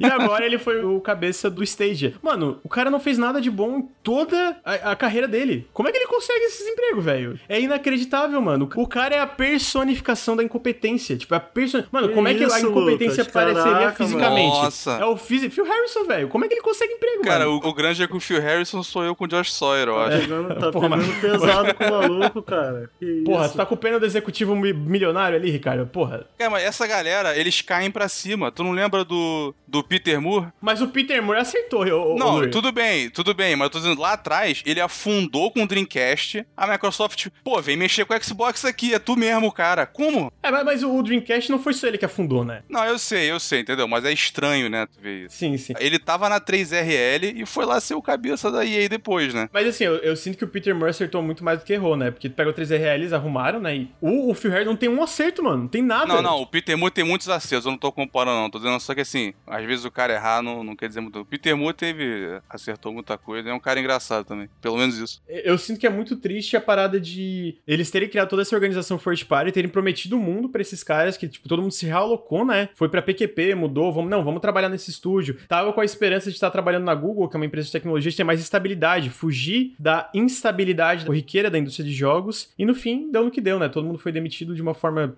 muito parecida com o que acontece na indústria de jogos, e muitos desses jogos foram cancelados também. Cara, esse lance dos jogos exclusivos, eu, pessoalmente, velho, eu prefiro que o jogo exista do que que ele não exista, sacou? Então, pô, seria maneiro. O jogo do Kojima aí, lança essa porra aí, bota isso aí na praça. Agora, pô, a ideia dos caras, eles lançam um console sem porra nenhuma exclusiva, porra. Falando, vamos bater de frente com o PS4, com o É, Xbox, com o cara, e aí? E aí, tipo, projetos que nem foram anunciados, provavelmente de repente nem começaram direito de produção, não sei em que pé tava. Porra, deviam ter pensado nisso antes, né, cara? É tudo ruxado tudo na errado, Google, cara. Tudo errado, tudo errado, velho. Não, e a bolha dos caras, né? Pô, fazer um negócio de streaming. É porque eles moram ali no Vale do Silício, né? A internet de 10 gigabytes, os caras acham que todo mundo tem internet foda no mundo. Não tem como, cara. Nunca ia dar certo uma ideia dessa. Não na escala que eles precisavam. Não tinha como. Por que, que eles não fizeram simplesmente estúdio de jogo? Tá tranquilo aí já, entendeu? Sim. Porra, e não, foi é, uma foi, grana, né, cara, num bagulho desse. foi. Pô, 20 milhões pra portar o Assassin's Creed, sabe? Tipo. Ah, E é isso aí, cara. É porque tinha alguém bobo na praça dando muito dinheiro por bobeira. Aí a galera foi, é, paga 20 milhões pra gente É aí. muito a dinheiro Google tá jogado falando tá fora. bom, né? A galera foi lá aceitando.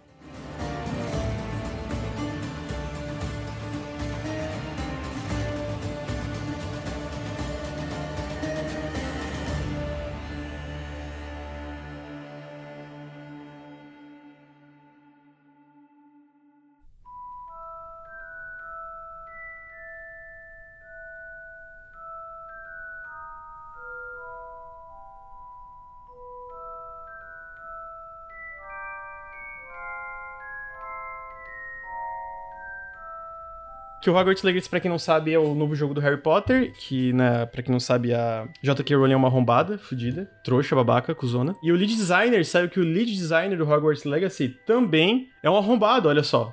Todo mundo, aparentemente, todo mundo que, pô, da parte de Harry Potter, todo mundo que se envolve no alto escalão de Harry Potter tem que ser arrombado. Que coisa, né? Mas o lead designer do Hogwarts Legacy, que é o Troy Levitt, já descobriram que ele era um youtuber da extrema-direita com vídeos pró-Gamergate e antifeminismo. E ele falou publicamente, teve uma matéria da Kotaku, que ele falou, cara, a Warner Bros. não viu meu conteúdo, eu falei pra eles, não se importaram. Falaram, não, chega aí, vamos trabalhar no projeto. E, mano, é uns vídeos bem, bem Não, tá no zoados. YouTube. É aquela linguagem que a gente conhece.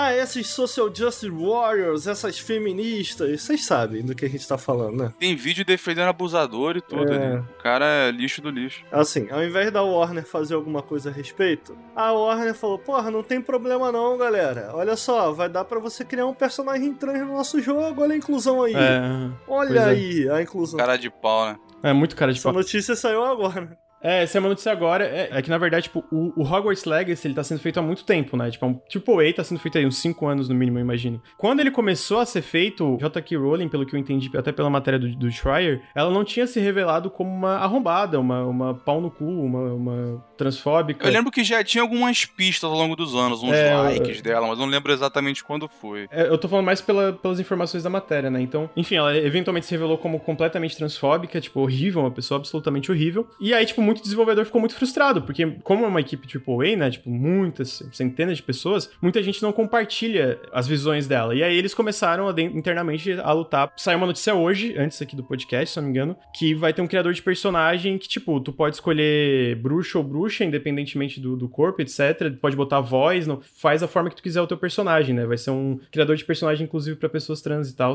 Só que, cara, no fim ela ainda ganha muito dinheiro em cima disso, tá ligado? Porque ela pega royalty e a gente também tem o lead designer, que é Pro Gamergate. É uma jogada de marketing. tá o ligado? mínimo era Tipo, tirar esse cara, se nem isso. Aham. É, eu sinto que é uma jogada de marketing da parte da Warner. Dos desenvolvedores Sim, que não sim, compartilham, sim. fica um pouco triste por eles, né? Mas. Porque as reclamações se intensificaram muito depois que descobriram. E, cara, o cara é patético, né? Vamos combinar aqui, o cara é patético. Vocês podem encontrar os vídeos dele no YouTube, podem assistir lá. As reclamações se intensificaram muito, eles se viram contra a parede, na necessidade de fazer alguma coisa. E aí, né, fazem essa jogadinha aí, malandragem. Mas, mas é isso, né? O nome do cara é Troy Leavitt. Eu tenho uma questão, Lucas. Fala. Como você sabe, eu nunca zerei nenhum Final Fantasy na minha vida. Se tem uma coisa que eu, eu agradeço a Deus é por ele ter me abençoado com, com essa posse. Eu nunca zerei, não pretendo uma, uma dívida aí que eu não pretendo pagar realmente. Mas pelo que eu entendi, vai ter outro remake de Final Vai ter Fantasy outro VII. remake. Que porra é essa, velho? Basicamente, eles na verdade anunciaram dois jogos mobile de Final Fantasy VII Remake. Um deles é um Battle Royale,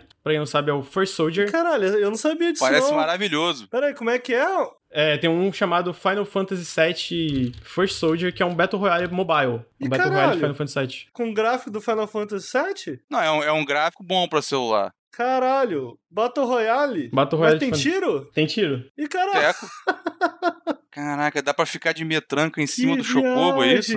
É, e eles anunciaram esse, esse Battle Royale que, se não me engano, pra 2021 pra iOS e Android. Que, mano, eu achei bem zoadinho, pra ser sincero. Achei bem, tipo, estranho.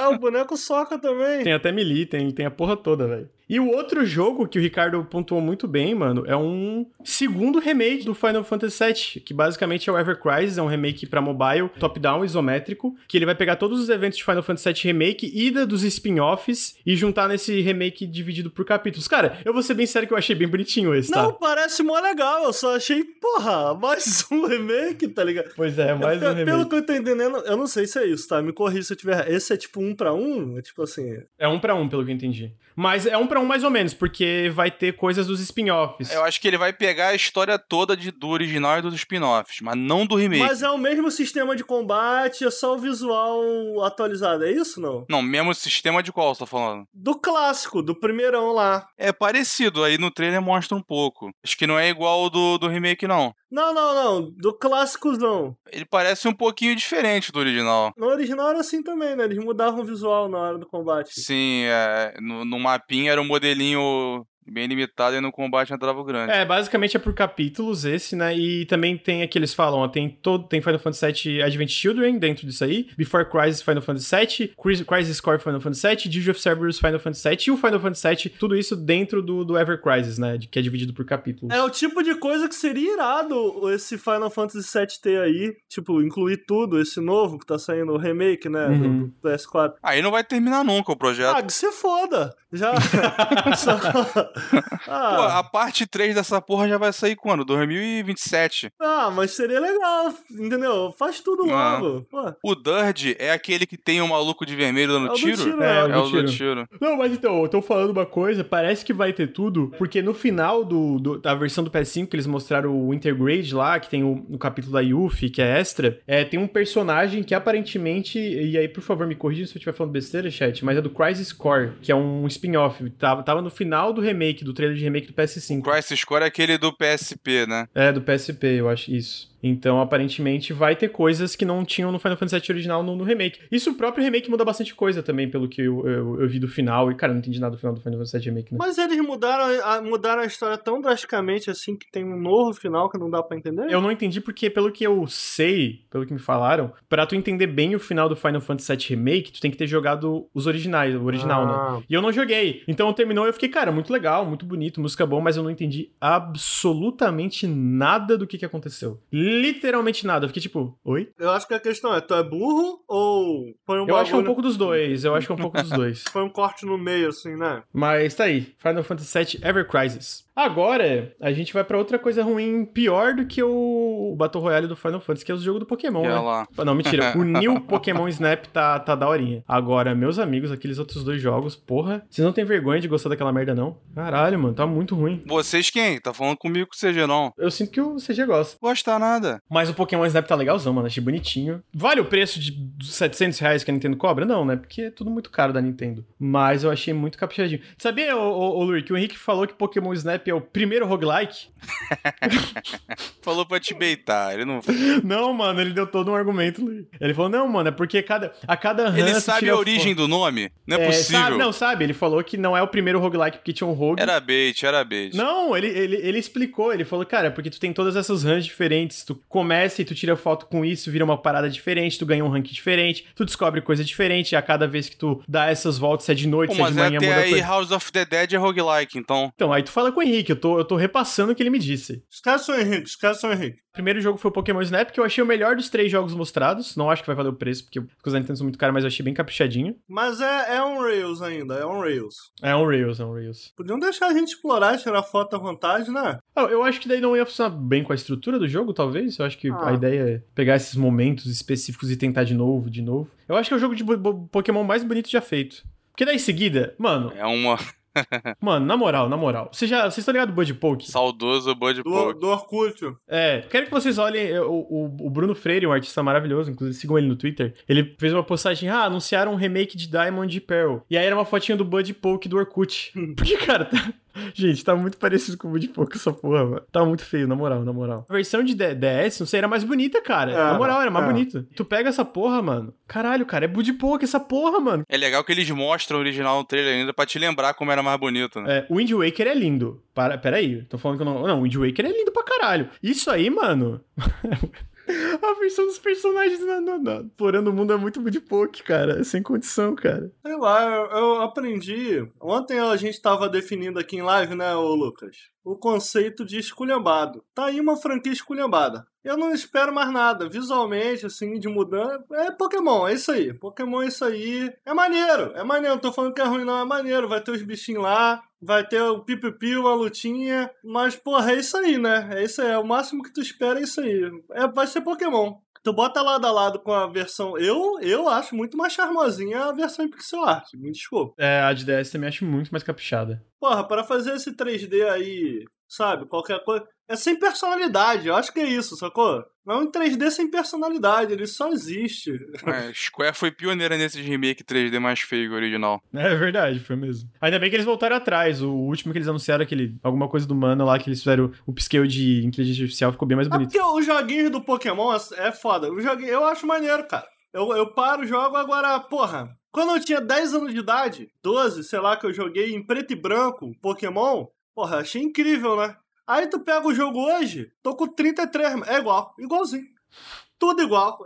Aí vai de cada um, né? Vai de cada um. Mas aí, Ricardo, aí, Ricardo, tem um que não é igual, olha só. Hum. Não acho que tem um que eles anunciaram agora que não é igual, só é igualmente feio, que é o Pokémon Legends Arceus, olha só. Eles chamam de o próximo passo da, da- da- do- do- de Pokémon. É um jogo mundo aberto.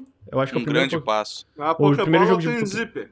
A Pokéball, tem- eu não percebi isso, mas é o primeiro jogo de Pokémon mundo aberto, onde realmente tu joga Pokébola pra pegar os bichinhos ali no, no mundo. Ele se passa antes de existir Liga Pokémon e Estádio Pokémon, não se existia o conceito de treinador Pokémon, e o objetivo do jogo é fazer a primeira Pokédex. Mas, mano, eu, eu tava falando, cara, pra mim, eu nem ligo do visual ser mais simples, dependendo do jogo. Só que, cara, tá muito vazio, cara. Muito. Cara, tem tipo dois, três. A cena que tem mais Pokémon é tipo quatro Pokémon na graminha. Mano, é, porra, é E o zoado. FPS cai. Não, é, o 4 na FPS tela caiu ali, pesou. Eu achei muito zoado, cara. Eu achei um trailer muito zoado. Bem feio, achei bem feio também. Tá aí, né? O Pokémon que vocês queriam, o futuro de Pokémon. Não sei se prejudica vocês aí, né? Tem um público apaixonado aí, a bancada Pokémon aí, mas tá escroto. Pode falar que tá escroto? Pode tá falar que tá escroto, mano. Ah, Tá porra. escroto. A gente fala mal Tá de tudo escroto. aqui, mano. A galera vai ficar puto que a gente vai falar mal de Pokémon. Ah, velho, eu acho que vocês estão exagerando. Eu acho que vocês estão exagerando. Eu acho o assim. Ricardo vai ser. Logo o Ricardo. Não, mano. mano. Não, ô, ô, isso daí é o Não, sonho. pra ficar contra tu, ele vai falar, Pô, pô. isso É daí, verdade, isso é daí é verdade. o sonho do bagulho. É o teu entendeu? sonho. Porra, é um, é um sonho bem, bem, bem É- pombo, é- né? É, é É aquele sonho que tu acorda meio. Pokémon of the Wild, Wild, irmão. É o que todo mundo quer, entendeu? E ó, para pra pensar. No trailer o boneco rola. Porra, por que, que ele rolaria se o Pokémon não tivesse a oportunidade de sentar a porrada? É isso que a gente quer. A gente quer apanhar do Pokémon. Teve isso no, num vazamento Ah. ali, parece de uma revista, não foi? Que o combate ia ser mais ação com os Ah, é? Pokémon. Não, o, o combate é por turno. O combate é por turno. Pô, quantos anos tem de Pokémon, mano? O único jogo que eu consigo controlar o Pokémon em tempo real é Smash Bros. Que, que coisa ridícula. Enfim, a fala também que é uma tra- é transição em tempo real da, da batalha, não vai ter aquela telinha, né? Ah, mano, eu achei meio zoado, mas tipo assim, toma, eu, eu torço pra que melhore. Eu só achei, cara, a, mi- a parte pra mim mais zoada, cara, é muito vazio, cara. Não tem nada. Tipo, não tem nada, tá ligado? Tipo, porra, se for pra anunciar o jogo assim, de fato, espera mais um pouco. Achei, tipo, super vazio, super. Parece E um falta protótipo. pouco, né? Tem um aninho aí pra terminar isso aí. Sair começo de 2022. Que eu acho que vai ser adiado, pra ser sincero. Mas, tipo assim, eu sinto que isso aí parece um protótipo, tá ligado? Botaram umas coisas no- numa end ali e vamos, vamos mostrar. Achei bem zoado, achei bem zoado mesmo. Na moral, roda mal demais aí no trailer. Tá, roda Tem muito parte mal. de 15 FPS, cara. Muito zoado, mano. Enfim, eu acho que é isso. Vocês têm alguma coisa pra complementar de Pokémon? Vai ser maneiro. Vai ser maneiro. Vocês vão ver. O último jogo, queria lembrar que o último jogo que vai ser maneiro do Ricardo, você sabe o que que deu, né? Cara, e pra finalizar, nossa, tem muita coisa ainda. São todas as novidades da Sony da semana passada. Começando, que eles tiveram uma matéria na, na QG Magazine, que eles tiveram uma entrevista, que eles falaram várias coisas, várias novidades em relação, é, várias pequenas bombas ali, sobre a line-up de 2021. Eles estão se sentindo bem de Returnal, Ratchet e Horizon Forbidden West pra 2021. Returnal e Ratchet já tem data confirmada, né? Eles confirmam que Gran Turismo 7 foi adiado pra 2022 devido a problemas do Covid e eles não dão nenhum comentário sobre God of War, mas, cara, é, God of War não, não vai sair em 2021. Eu não acho que ninguém tiver ter expectativas do novo God of War sair em 2021 para não quebrar cara. Eles também confirmam um novo PlayStation VR, uma, um hardware completamente novo, tirando vantagem da, das capacidades do hardware do PS5, e que vai ser mais fácil para tu ligar no PS5, vai ser só um cabo. Eu, eu não lembro como era o kit de, de VR do, Play, do, PlayStation 4, mas aparentemente era mais trabalhoso, né? Tu ligar ali no, no videogame. Esse novo vai ser mais simples. Eles já estão mandando dev kits para desenvolvedores Vai demorar um tempo, pelo que eu entendi, para ter o lançamento, no mínimo um, dois anos aí. Mas vai ter um, um PlayStation VR pro PS5 também. Não tem specs do PlayStation VR 2, né? Vamos chamar de PSVR 2, não tem nome também, não tem specs, mas está sendo desenvolvido. Para mim, a notícia foi mais, mais interessante foi que eles vão lançar mais jogos para PC. Eles confirmaram que Days Gone vai sair ah, na primavera americana de 2021 para PC. Já tem uma página no Steam, inclusive, Days Gone. E nisso, além do Days Gone, eles falam que a whole slate of games do PlayStation vai vir para PC no futuro. A razão do Jim Ryan para ele é muito simples: custos mais caros de jogos no geral, uma fonte de renda muito boa para eles. Eles falaram que o sucesso de Horizon foi bem grande e não teve nenhum backlash relevante. Não teve um backlash relevante da comunidade em relação a esses anúncios para PC. Então, assim, eu acho que vai sair bastante coisa da Sony para PC. O pessoal já falou: não, eu, não, eu acho que God of War é impossível, eu acho que The Last of Us é impossível. Eu acho que vai sair, eu acho que vai sair God of War, eu acho que The Last of Us vai sair, eu acho que os grandes jogos, porque ele especifica que da metade para frente eles tiveram sucessos muito grandes da, no PlayStation que ele vê uma oportunidade de crescer essas vendas desses sucessos, né? Então, sucessos muito grandes da metade da vida pra, pra frente do PS, PS4 a gente sabe, são os maiores jogos aí, Bloodborne, Ghost of Tsushima, The Last of Us 2, Uncharted 4, etc, né? Eu vejo todos esses grandes lançamentos aparecendo para PC. Eu não vejo os lançamentos do PlayStation 5, eu não vejo tipo um Demon Souls saindo para PC tão cedo, mas eu vejo muita coisa do PS4 vindo para PC, dos grandes lançamentos da Sony. Eu tô ansioso, mano. Pô, jogar um, um Bloodborne a 60 FPS. Não vai rolar, não vai acontecer. Não vai. Ô, Ricardo, tu tá muito chato hoje, mano. Porra, tu tá insuportável. Caraca, mano. Tudo do contra, mano. Eu falo A, tu fala B, eu falo C, tu fala D. Caralho, mano. Porra, insuportável. Puta que pariu. Caralho, Tudo. Caralho. Acho... Ontem, ontem ele tava, não, é verdade, Lucas. Ontem não, lá. ontem aqui, tu não, queria porra. dar chinelada nele, porra. Porra, mas não, é que no Vermintide ele grita muito, né? Daí eu tava tipo, porra. Caralho, mano, eu fico um mês sem participar do bagulho, sem aparecer porra, aqui. Eu e volta, volto... volta um porre, eu, mano. Caralho. Eu volto, eu sou tratado assim, velho. Por que que tu acha que não vai sair, Ricardo? Já Cara, teve Horizon, já teve Days Gone. Ele tá de sacanagem Não contigo, tô. porra. Ele sai. Ele... Como é que tu não conhece o cara? Muito chato, Cara, mano. ó, Caralho. Falei pra tu ontem, cara, ó. Primeiro, primeiro de tudo. Hum. o- o- os caras primeiro. Ele tá pensando na lorota, Tá ó. pensando, Pensa tá aí um pouquinho. Os Pensa um caras primeiro pouquinho. tem que aprender a fazer o porte, né? Porque o do Horizon foi sacanagem. Justo. Você nem encostou o dedo. Tá falando aí que vai. eu joguei e dropei porque tava no. ansioso pra caralho. Não encostou o dedo no jogo. Não, eu, eu abri o Horizon e desisti Abriu. porque não tava rodando bem. Não, não tava rodando bem no meu PC. Então tem isso aí. Porque quem joga no PC de verdade sabe como é que foi o rolê. Quem só fala de noticiazinha, agora, os caras vão lançar. como é que é o nome desse jogo aí do Motoquinha? Days Gone. Days Gone, velho. Eles vão lançar só os flop.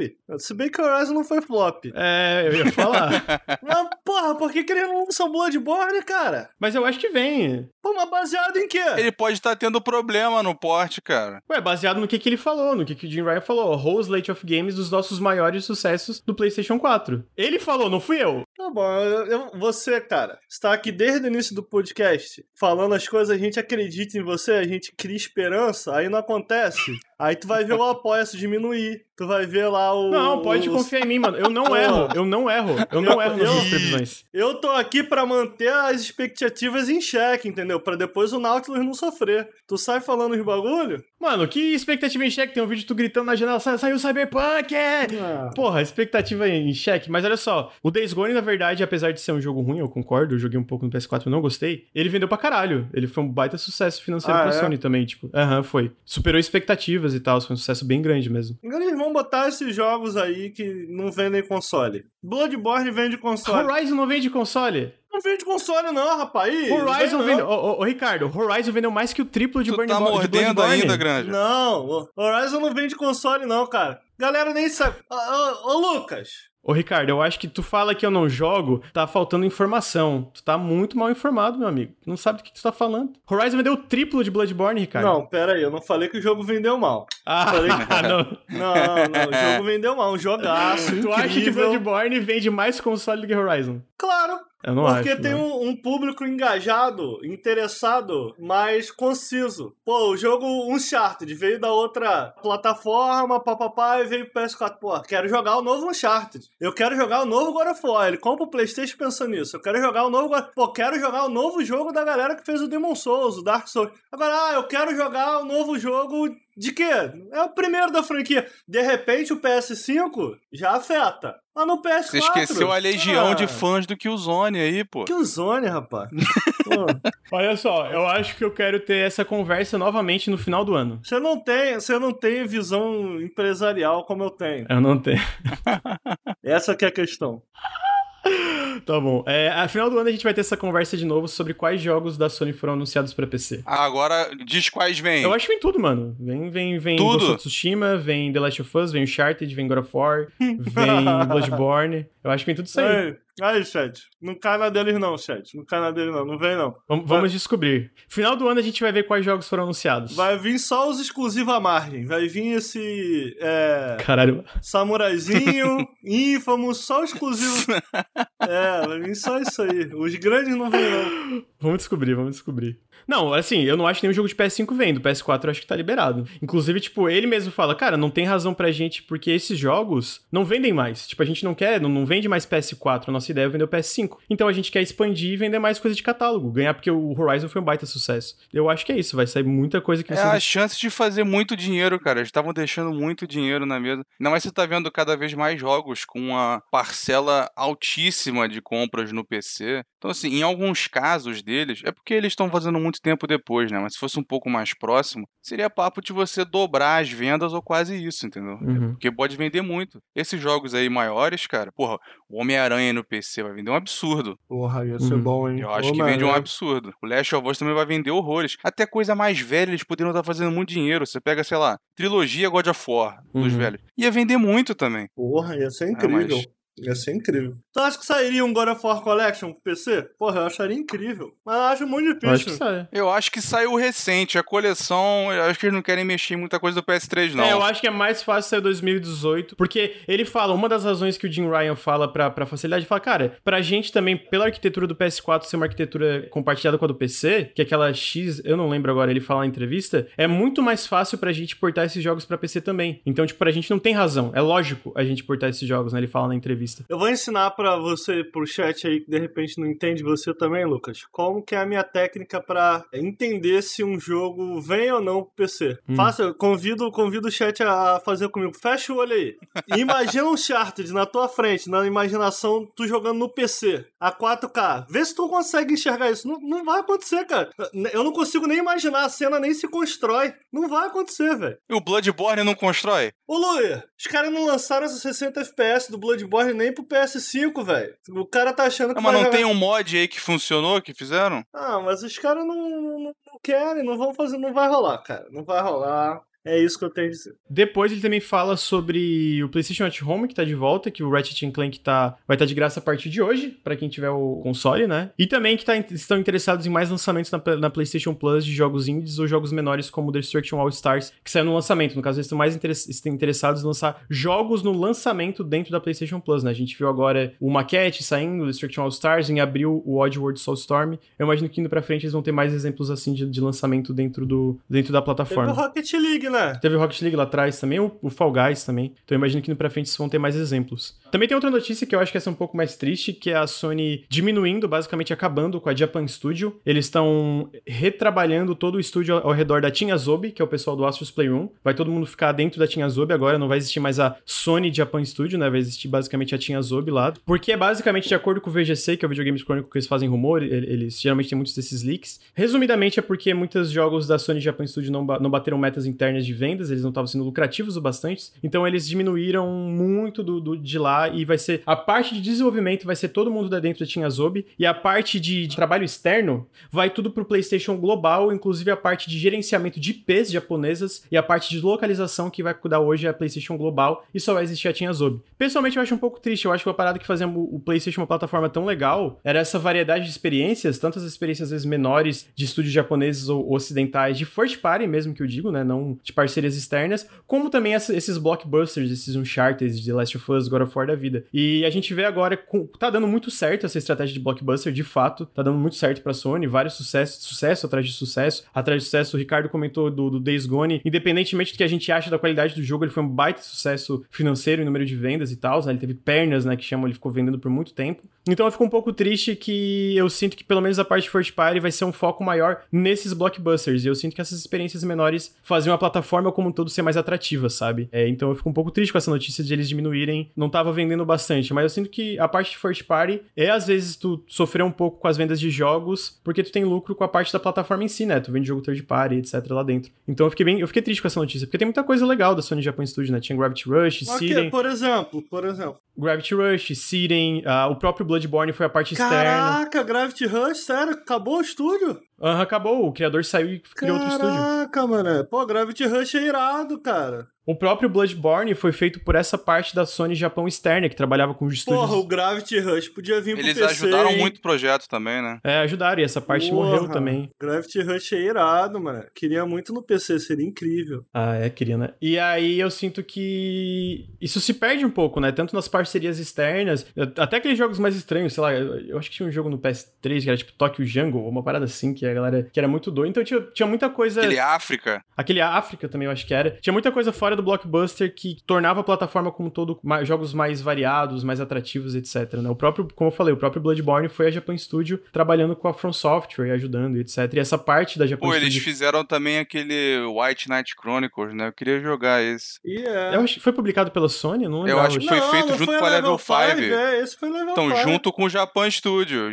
Foi os dois, não foi? Ah, é? Eu não sei, essa parte eu não lembro. Mas a parte do Bloodborne foi. Então, é, é tipo, eu, eu sinto que é triste, sabe? Porque a gente vê um foco maior da Sony nesses blockbusters, porque dá muito certo, eles vendem muito mesmo. Mas eu acho que essas experiências menores e tal, pra mim, eram tão importantes quanto, sabe? É, isso aí foi, foi um pouco de linguagem corporativa, né? Estamos absorvendo, redirecionando. Morreu o estúdio, não adianta. É. Mas aí eles falam isso pra amenizar um pouco. É porque também, eu imagino, final agora de março acaba o ano fiscal da Sony, o, lan- o lance do Covid todo, eles estão cortando gastos onde tá dando menos certo, né? Ontem anunciaram que vão parar de vender TV, áudio e câmera, eu acho, aqui no Brasil. Então eles devem estar cortando em várias áreas, né? Tirando o que eles estão vendo como excesso. E também é mais um exemplo daquela da influência maior, né, no desenvolvimento da Sony saindo do Japão, né? Ainda mantenho que, pra todas essas plataformas, seja a Nintendo, a Sony ou, ou a Microsoft, esse tipo de experiência menor, às vezes, é importante pra diversificar o tipo de experiência que tu tem ali, né? Eu sinto que a Sony, na parte indie, ela tá fazendo um bom trabalho nisso, ela tem, tá fechando várias parcerias. A gente viu no evento que a gente vai falar o próprio Sifu, mas teve o Kena e vários outros jogos que ele- tu vê que eles estão investindo nisso, que a, o próprio Shuhei Yoshida, que era o cara do, da Japan Studios antes, ele tá cuidando de uma parte indie agora, né? Mas eu fico um pouco triste porque, sei lá, eu, eu, eu o estúdio que- acabou, ninguém quer ver o estúdio É. fechar. Exatamente. A- acho que da parte da, da Japan Studio, eu queria saber o que vocês acham. No complementar, não sei se vocês têm algo pra acrescentar. Ah, isso, eu acho que eles vão continuar aí agora no Japão fazendo mais dessas parcerias, em vez de ter mais estúdio interno. E é uma pena mesmo, mas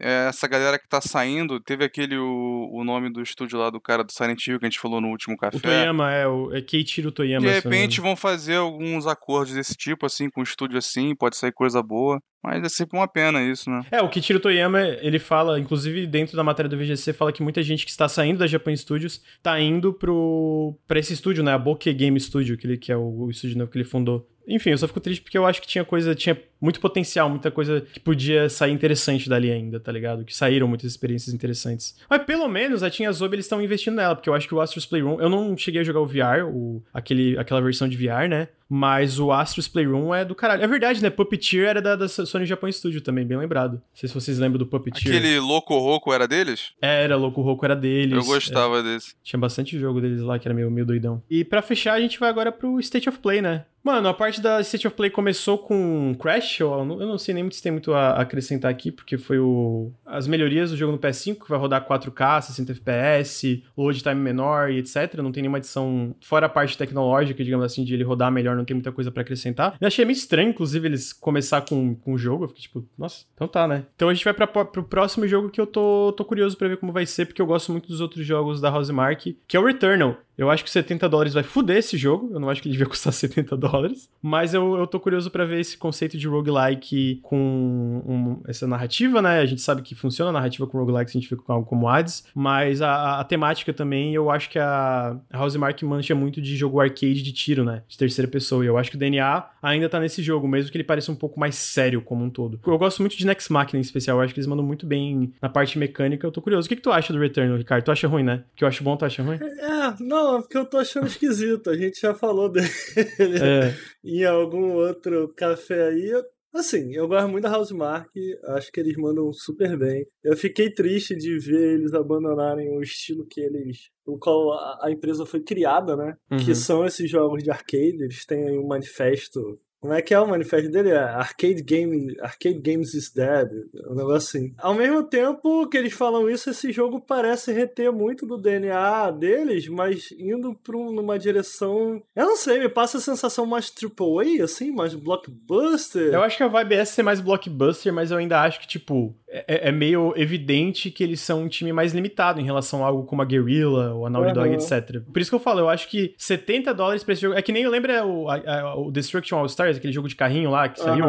Saiu na Plus e aí agora ele vai começar a ser vendido por 20 dólares, mano. E, e, não que eu acho que o Returnal tem que ser 20 dólares, mas eu acho que 70 é pesado, tá ligado? Eu acho que Sim, isso vai prejudicar o jogo. Não, e esse jogo ele tava programado, eu não lembro se 70, mas ele tava programado pra ser bem mais caro, né? Esse, esse que você tá citando aí. O Destruction All Stars era 70 também, antes 70, de sair na Plus. É. E eu acho que isso vai prejudicar muito ele, cara. Tanto na percepção do público como crítica. E dependendo prejudicar com razão, né? Porque, primeiro, convenhamos que nenhum jogo vale 70 dólares. E segundo, que, mano, é, eu acho que isso vai ferrar bastante o jogo. Na moral, tanto da, da, em vendas em tudo, assim. É, o que eu ia comentar eu acho meio esquisito, que ele tem essa pegada meio terror. E aí, quando tá na tiroteio, eu não sei. Parece. Tá esquisito, eu acho. Mas assim, a bem da verdade, eu, eu, eu, daria uma chance se eu tivesse um PS5. Quer dizer, 70 dólares é complicado. De repente, numa promoção, eu daria é uma, uma chance. chance considerável. É. é. Eu sei que eles falam que é o primeiro AAA do estúdio, mas eles são um estúdio, tipo, menos de 100 pessoas, enquanto um AAA da, da, da Naughty Dog que tem 300 a 400 pessoas, ou um AAA da Guerrilla que também tem, sei lá, 300 a 400 pessoas. Tipo,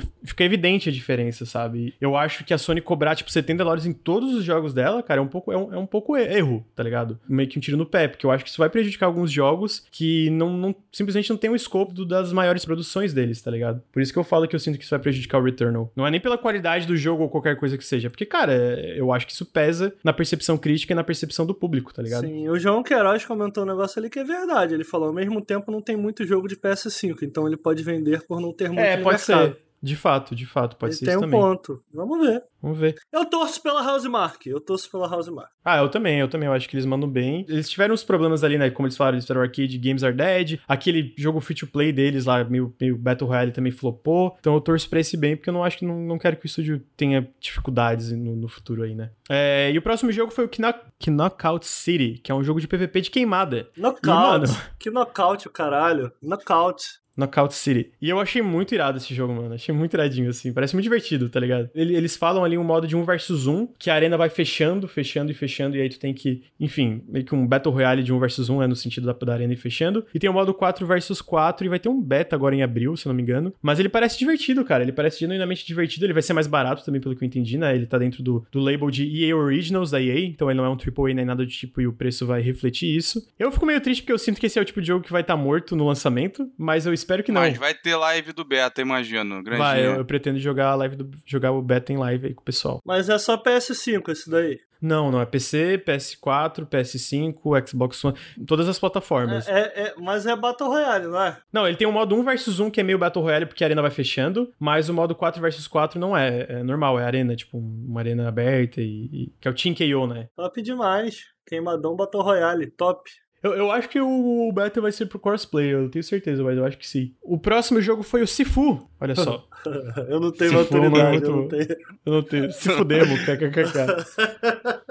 Ainda, ainda me lembro o Sifu Dias do Star Wars aí. Fica... Mas parece ser legal esse jogo aí. Parece, parece. bem legal. Ele é um jogo desenvolvido pelo pessoal do Absolver, Tem inclusive um vídeo do Absolver no canal. Dá pra ver na, no combate que ele lembra bastante o Absolver. Tem uma entrevista legal na IGN com os desenvolvedores, com o líder, o designer Jordan Laiani. Ele é uma história de redenção e vingança, como se fosse um filme de Kung Fu mesmo. Só que o twist do jogo é quando você morre, teu personagem fica mais velho, ele mais sabe e tem novas Ah, habilidades. É? não é roguelike, pra deixar claro, mas, tipo, tem essa coisa de quando tu morre, teu personagem, tipo, tu- isso aparece no trailer, ele cai e ele acorda com a barba, assim, e isso entra, o, o- eles falam na entrevista que entra na parada de conhecimento, de Kung Fu, tem muito essa parada de, parada de prática e etc. E eles falam que é pra ser esses jogos brawler, tipo, um filme do Jack Chan também, de, cara, não só a parte de lutar com vários inimigos, mas tu improvisar com o cenário à tua volta, tá ligado? Tipo, de tu usar o cenário pra, pra derrotar o- o- os inimigos à, sua, à, à- à volta do personagem. Eu achei muito legal o trailer, cara, eu confesso que eu achei muito legalzinho. Eu acho que o sistema do combate do Absolver tem muita coisa legal lá, é, eu acho que tem- ele tem problemas no Pera, jogo. É da mesma equipe? É da mesma equipe do Absolver. Ah, olha aí, porque realmente lembra o Absolver em Lembra, né? Lembra o combate Absolver. Mas o Absolver não é muito bom, não. né? Cara, eu, eu acho que o problema dele tá mais na, na, na- na estrutura do que no combate em si. Eu acho que o combate tem coisa legal ali. Mas a estrutura prejudica bastante ele. Mas eu, eu tô curioso, eu gostei bastante do trailer e eu, e eu tava falando pro Ricardo ontem que ele me lembra que esses jogos de PS2 e tal, de, de Brawler, que não tem mais, tipo, tinha um jogo do Jet Li, que era o Rise of Honor, e, e até o jogo, tem um jogo do Jack Chan de PS1, que, que, eu, que eu jogava bastante, me lembra desses jogos, tá ligado? E tô dentro, tá ligado? Tô dentro, quero jogar. Sim, 100%. Eu achei maneiro o início do trailer ali, que é 100%. Porra, já, ve- já vendeu o jogo pra mim ali, cara, a primeira cena. Não sei se você assistiu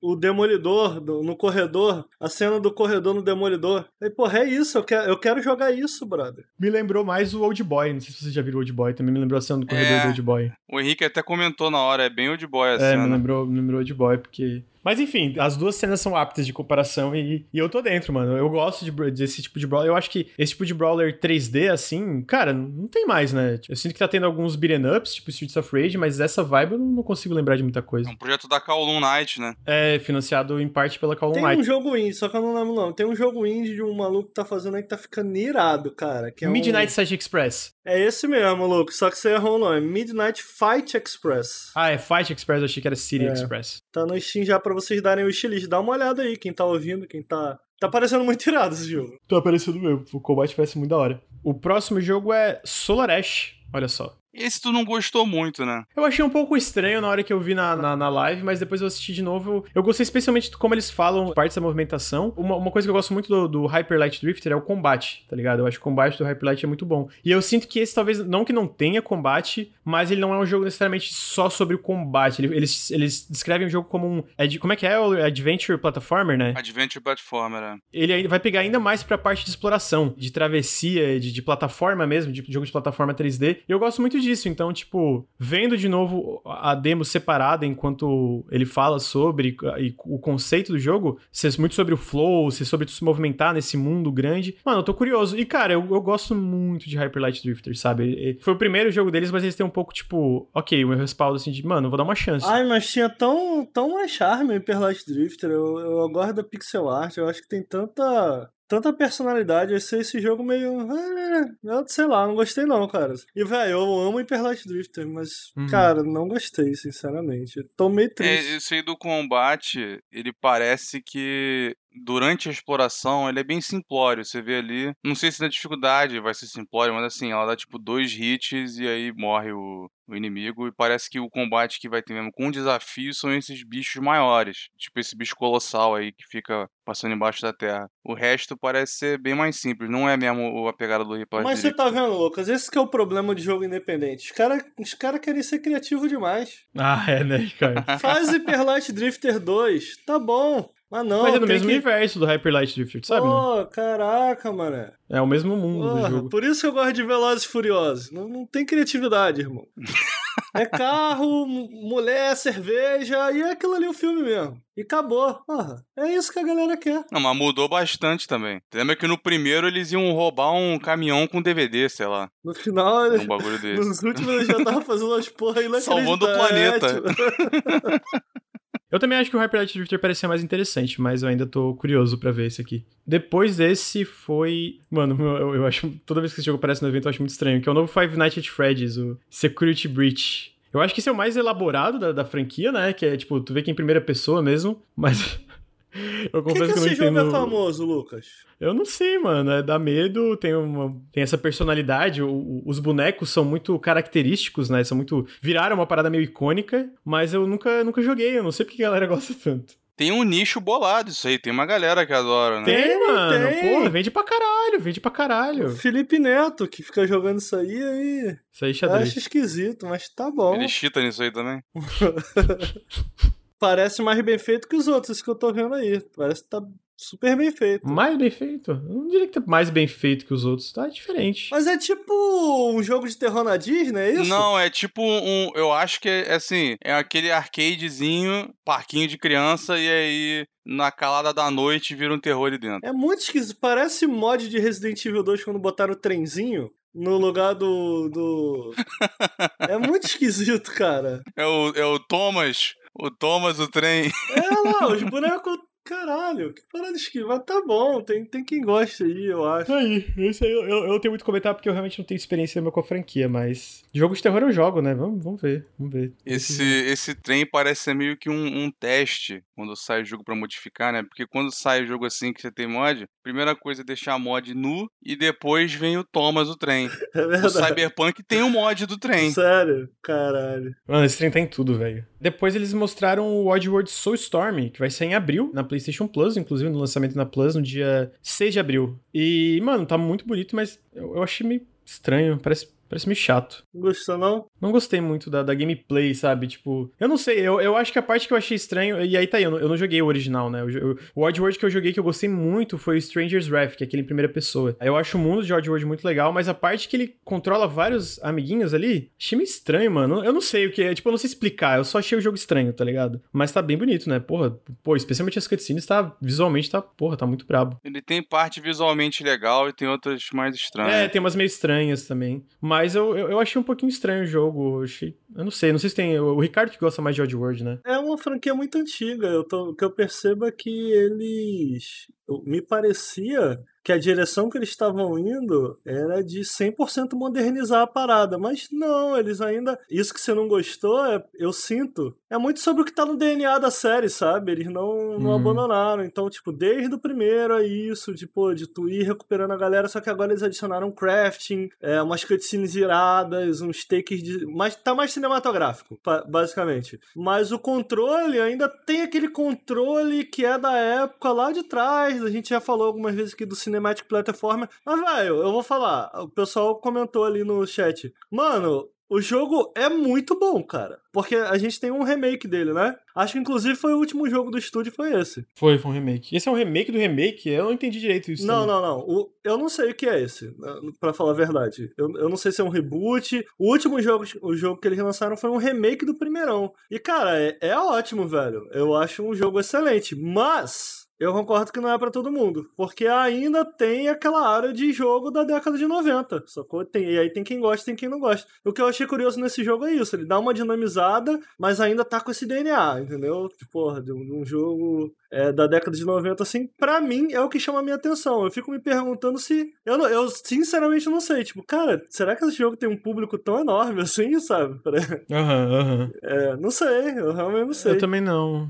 Não, a, a parte do cinema de plataforma eu gosto, né? Eu, eu gosto de estilo, mas eu realmente foi isso. Eu achei estranho um pouco a parte mecânica da coisa, mas eu, eu quero dar uma chance, ainda mais a Plus, né? Eu quero dar uma chance porque, tipo, eu tenho muita curiosidade. Eu gosto, eu falei, eu gosto muito de Stranger's Wrath. Eu acho que o mundo desse jogo é muito irado, é muito irado. Mas eu, de fato, tô curioso, eu diria, sabe? Eu quero ver como é que vai ser. Eu gostei, cara. Do trailer que mostrou, eu achei bem maneiro, sinceramente. É, e vai estar na PlayStation Plus né, no, no lançamento, né? Então vai lembrar. Eu acho que é só a versão de PS5 que vai estar na Plus, inclusive. PS5 PlayStation Plus Members, é, é isso, de, de abril. O próximo jogo que eu ia falar que ele que tá curtindo muito isso aí é o Kena. Cara, do caralho. Eles anunciaram a data de lançamento, que é dia 24 de agosto. Mano, esse jogo tá muito legal, velho. Tá muito bonito. A música tá da hora, o mundo do jogo tá da hora. Eu torço muito pra ele ser, tipo, tudo que ele parece ser, tá ligado? Porque realmente eu achei extremamente legal esse trailer. Sabe o que ele me passa? Ele passa a vibe daquele tipo de jogo de PS2 que não tem muito mais, aquele jogo de aventurão, né? Isso, era cheio assim, plataforma, aventura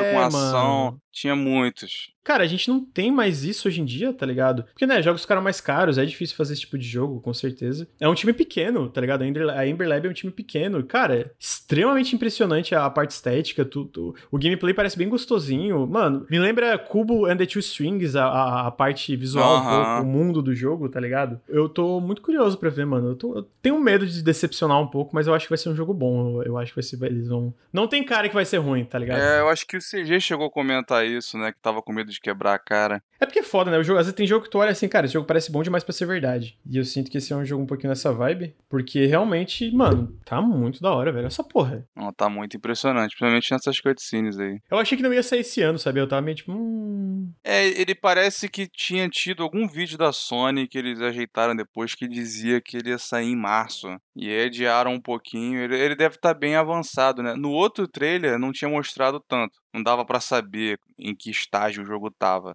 Agora parece que ele tá realmente próximo, né? Que bom que arrastaram depois de março. Ô, falaram de Tomba no chat. Porra, saudades. Ô, to- Tomba era. era... Ô, Tomba 2 era um jogaço, mano. Caralho, eu lembro que ele era muito bom. E eu fiquei só pensando agora, tipo, um Tomba com esses valores de produção em 3D. Eu queria muito isso, mano. Enfrentar os porcão lá do, do Tomba, tudo puto. É, mais jogo assim é bom, né, cara? Outro que pega um pouquinho disso, mas ainda pegando mais coisa moderna, é o Biomutant também, né? É, o Biomutant, verdade. Pô, tá aí, sai em maio também. Pô, maio tem bastante coisa, né? Tem o Biomutant, tem o, o Deathloop, tem o. Inclusive o Deathloop vai ser logo depois. O tem... Ratchet é, é maio? é, é ou quando? junho, é junho. É em junho. Esse é outro também, né? Que tá aí até hoje. Dia 30 de abril, o Returnal. Em maio tem mais coisa também. Tem o, o Mass Effect, tem mais umas paradas, tem bastante coisa em maio. E depois tem o Deathloop, né?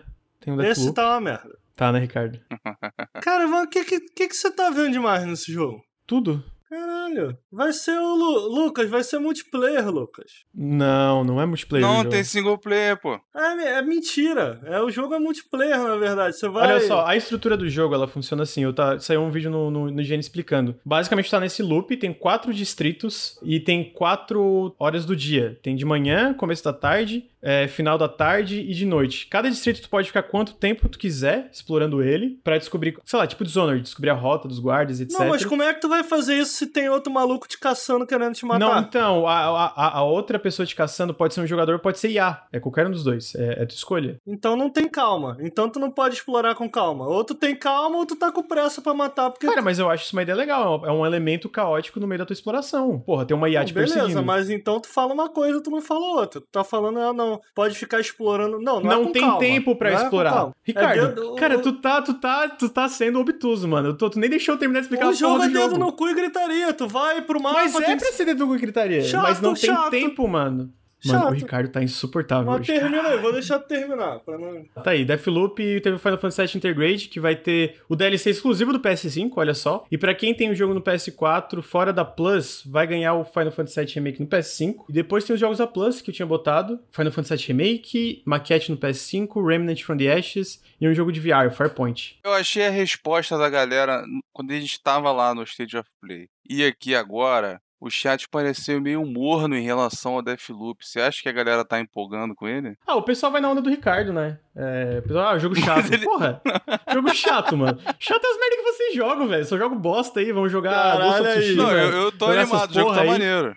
Mas tá aí, esse é o Café com Videogames 29. Não pretendo chamar o Ricardo pra se- semana que vem, muito chato, tá de fora. Gente, obrigado por todo mundo que veio aí, a gente tava com 400 pessoas. Muito obrigado, é mesmo, deu uma irado. audiência legal. Deu uma audiência. Obrigado por todo mundo que apareceu. Quem tá escutando no feed, fica o meu convite pra vir aqui em twitch.tv barra NautilusLink, assistir as nossas lives. A gente tem segunda-feira, todas as nove e meia da manhã, tem o, o Café com Videogames. Toda quinta-noite tem o Periscópio. Queria lembrar também que a gente é financiado coletivamente, apoia.se barra Nautilus ou picpay.me barra canal Nautilus. Qualquer valor ajuda demais a gente. Também fica meu, meu, meu, meu pedido encarecidamente pra se vocês têm sub, se vocês assinam a Amazon Prime, manda um sub aqui pro canal que ajuda demais a gente também. A gente tá com essas metas diárias, essa meta mensal que ajuda muito o canal a continuar existindo, existindo, criando conteúdo. Tá bom, gente. Obrigado aí por todo mundo que compareceu e até semana que vem no próximo Café com Valeu, Videogames. galera. Caralho, a Anitta tatuou o cu mesmo.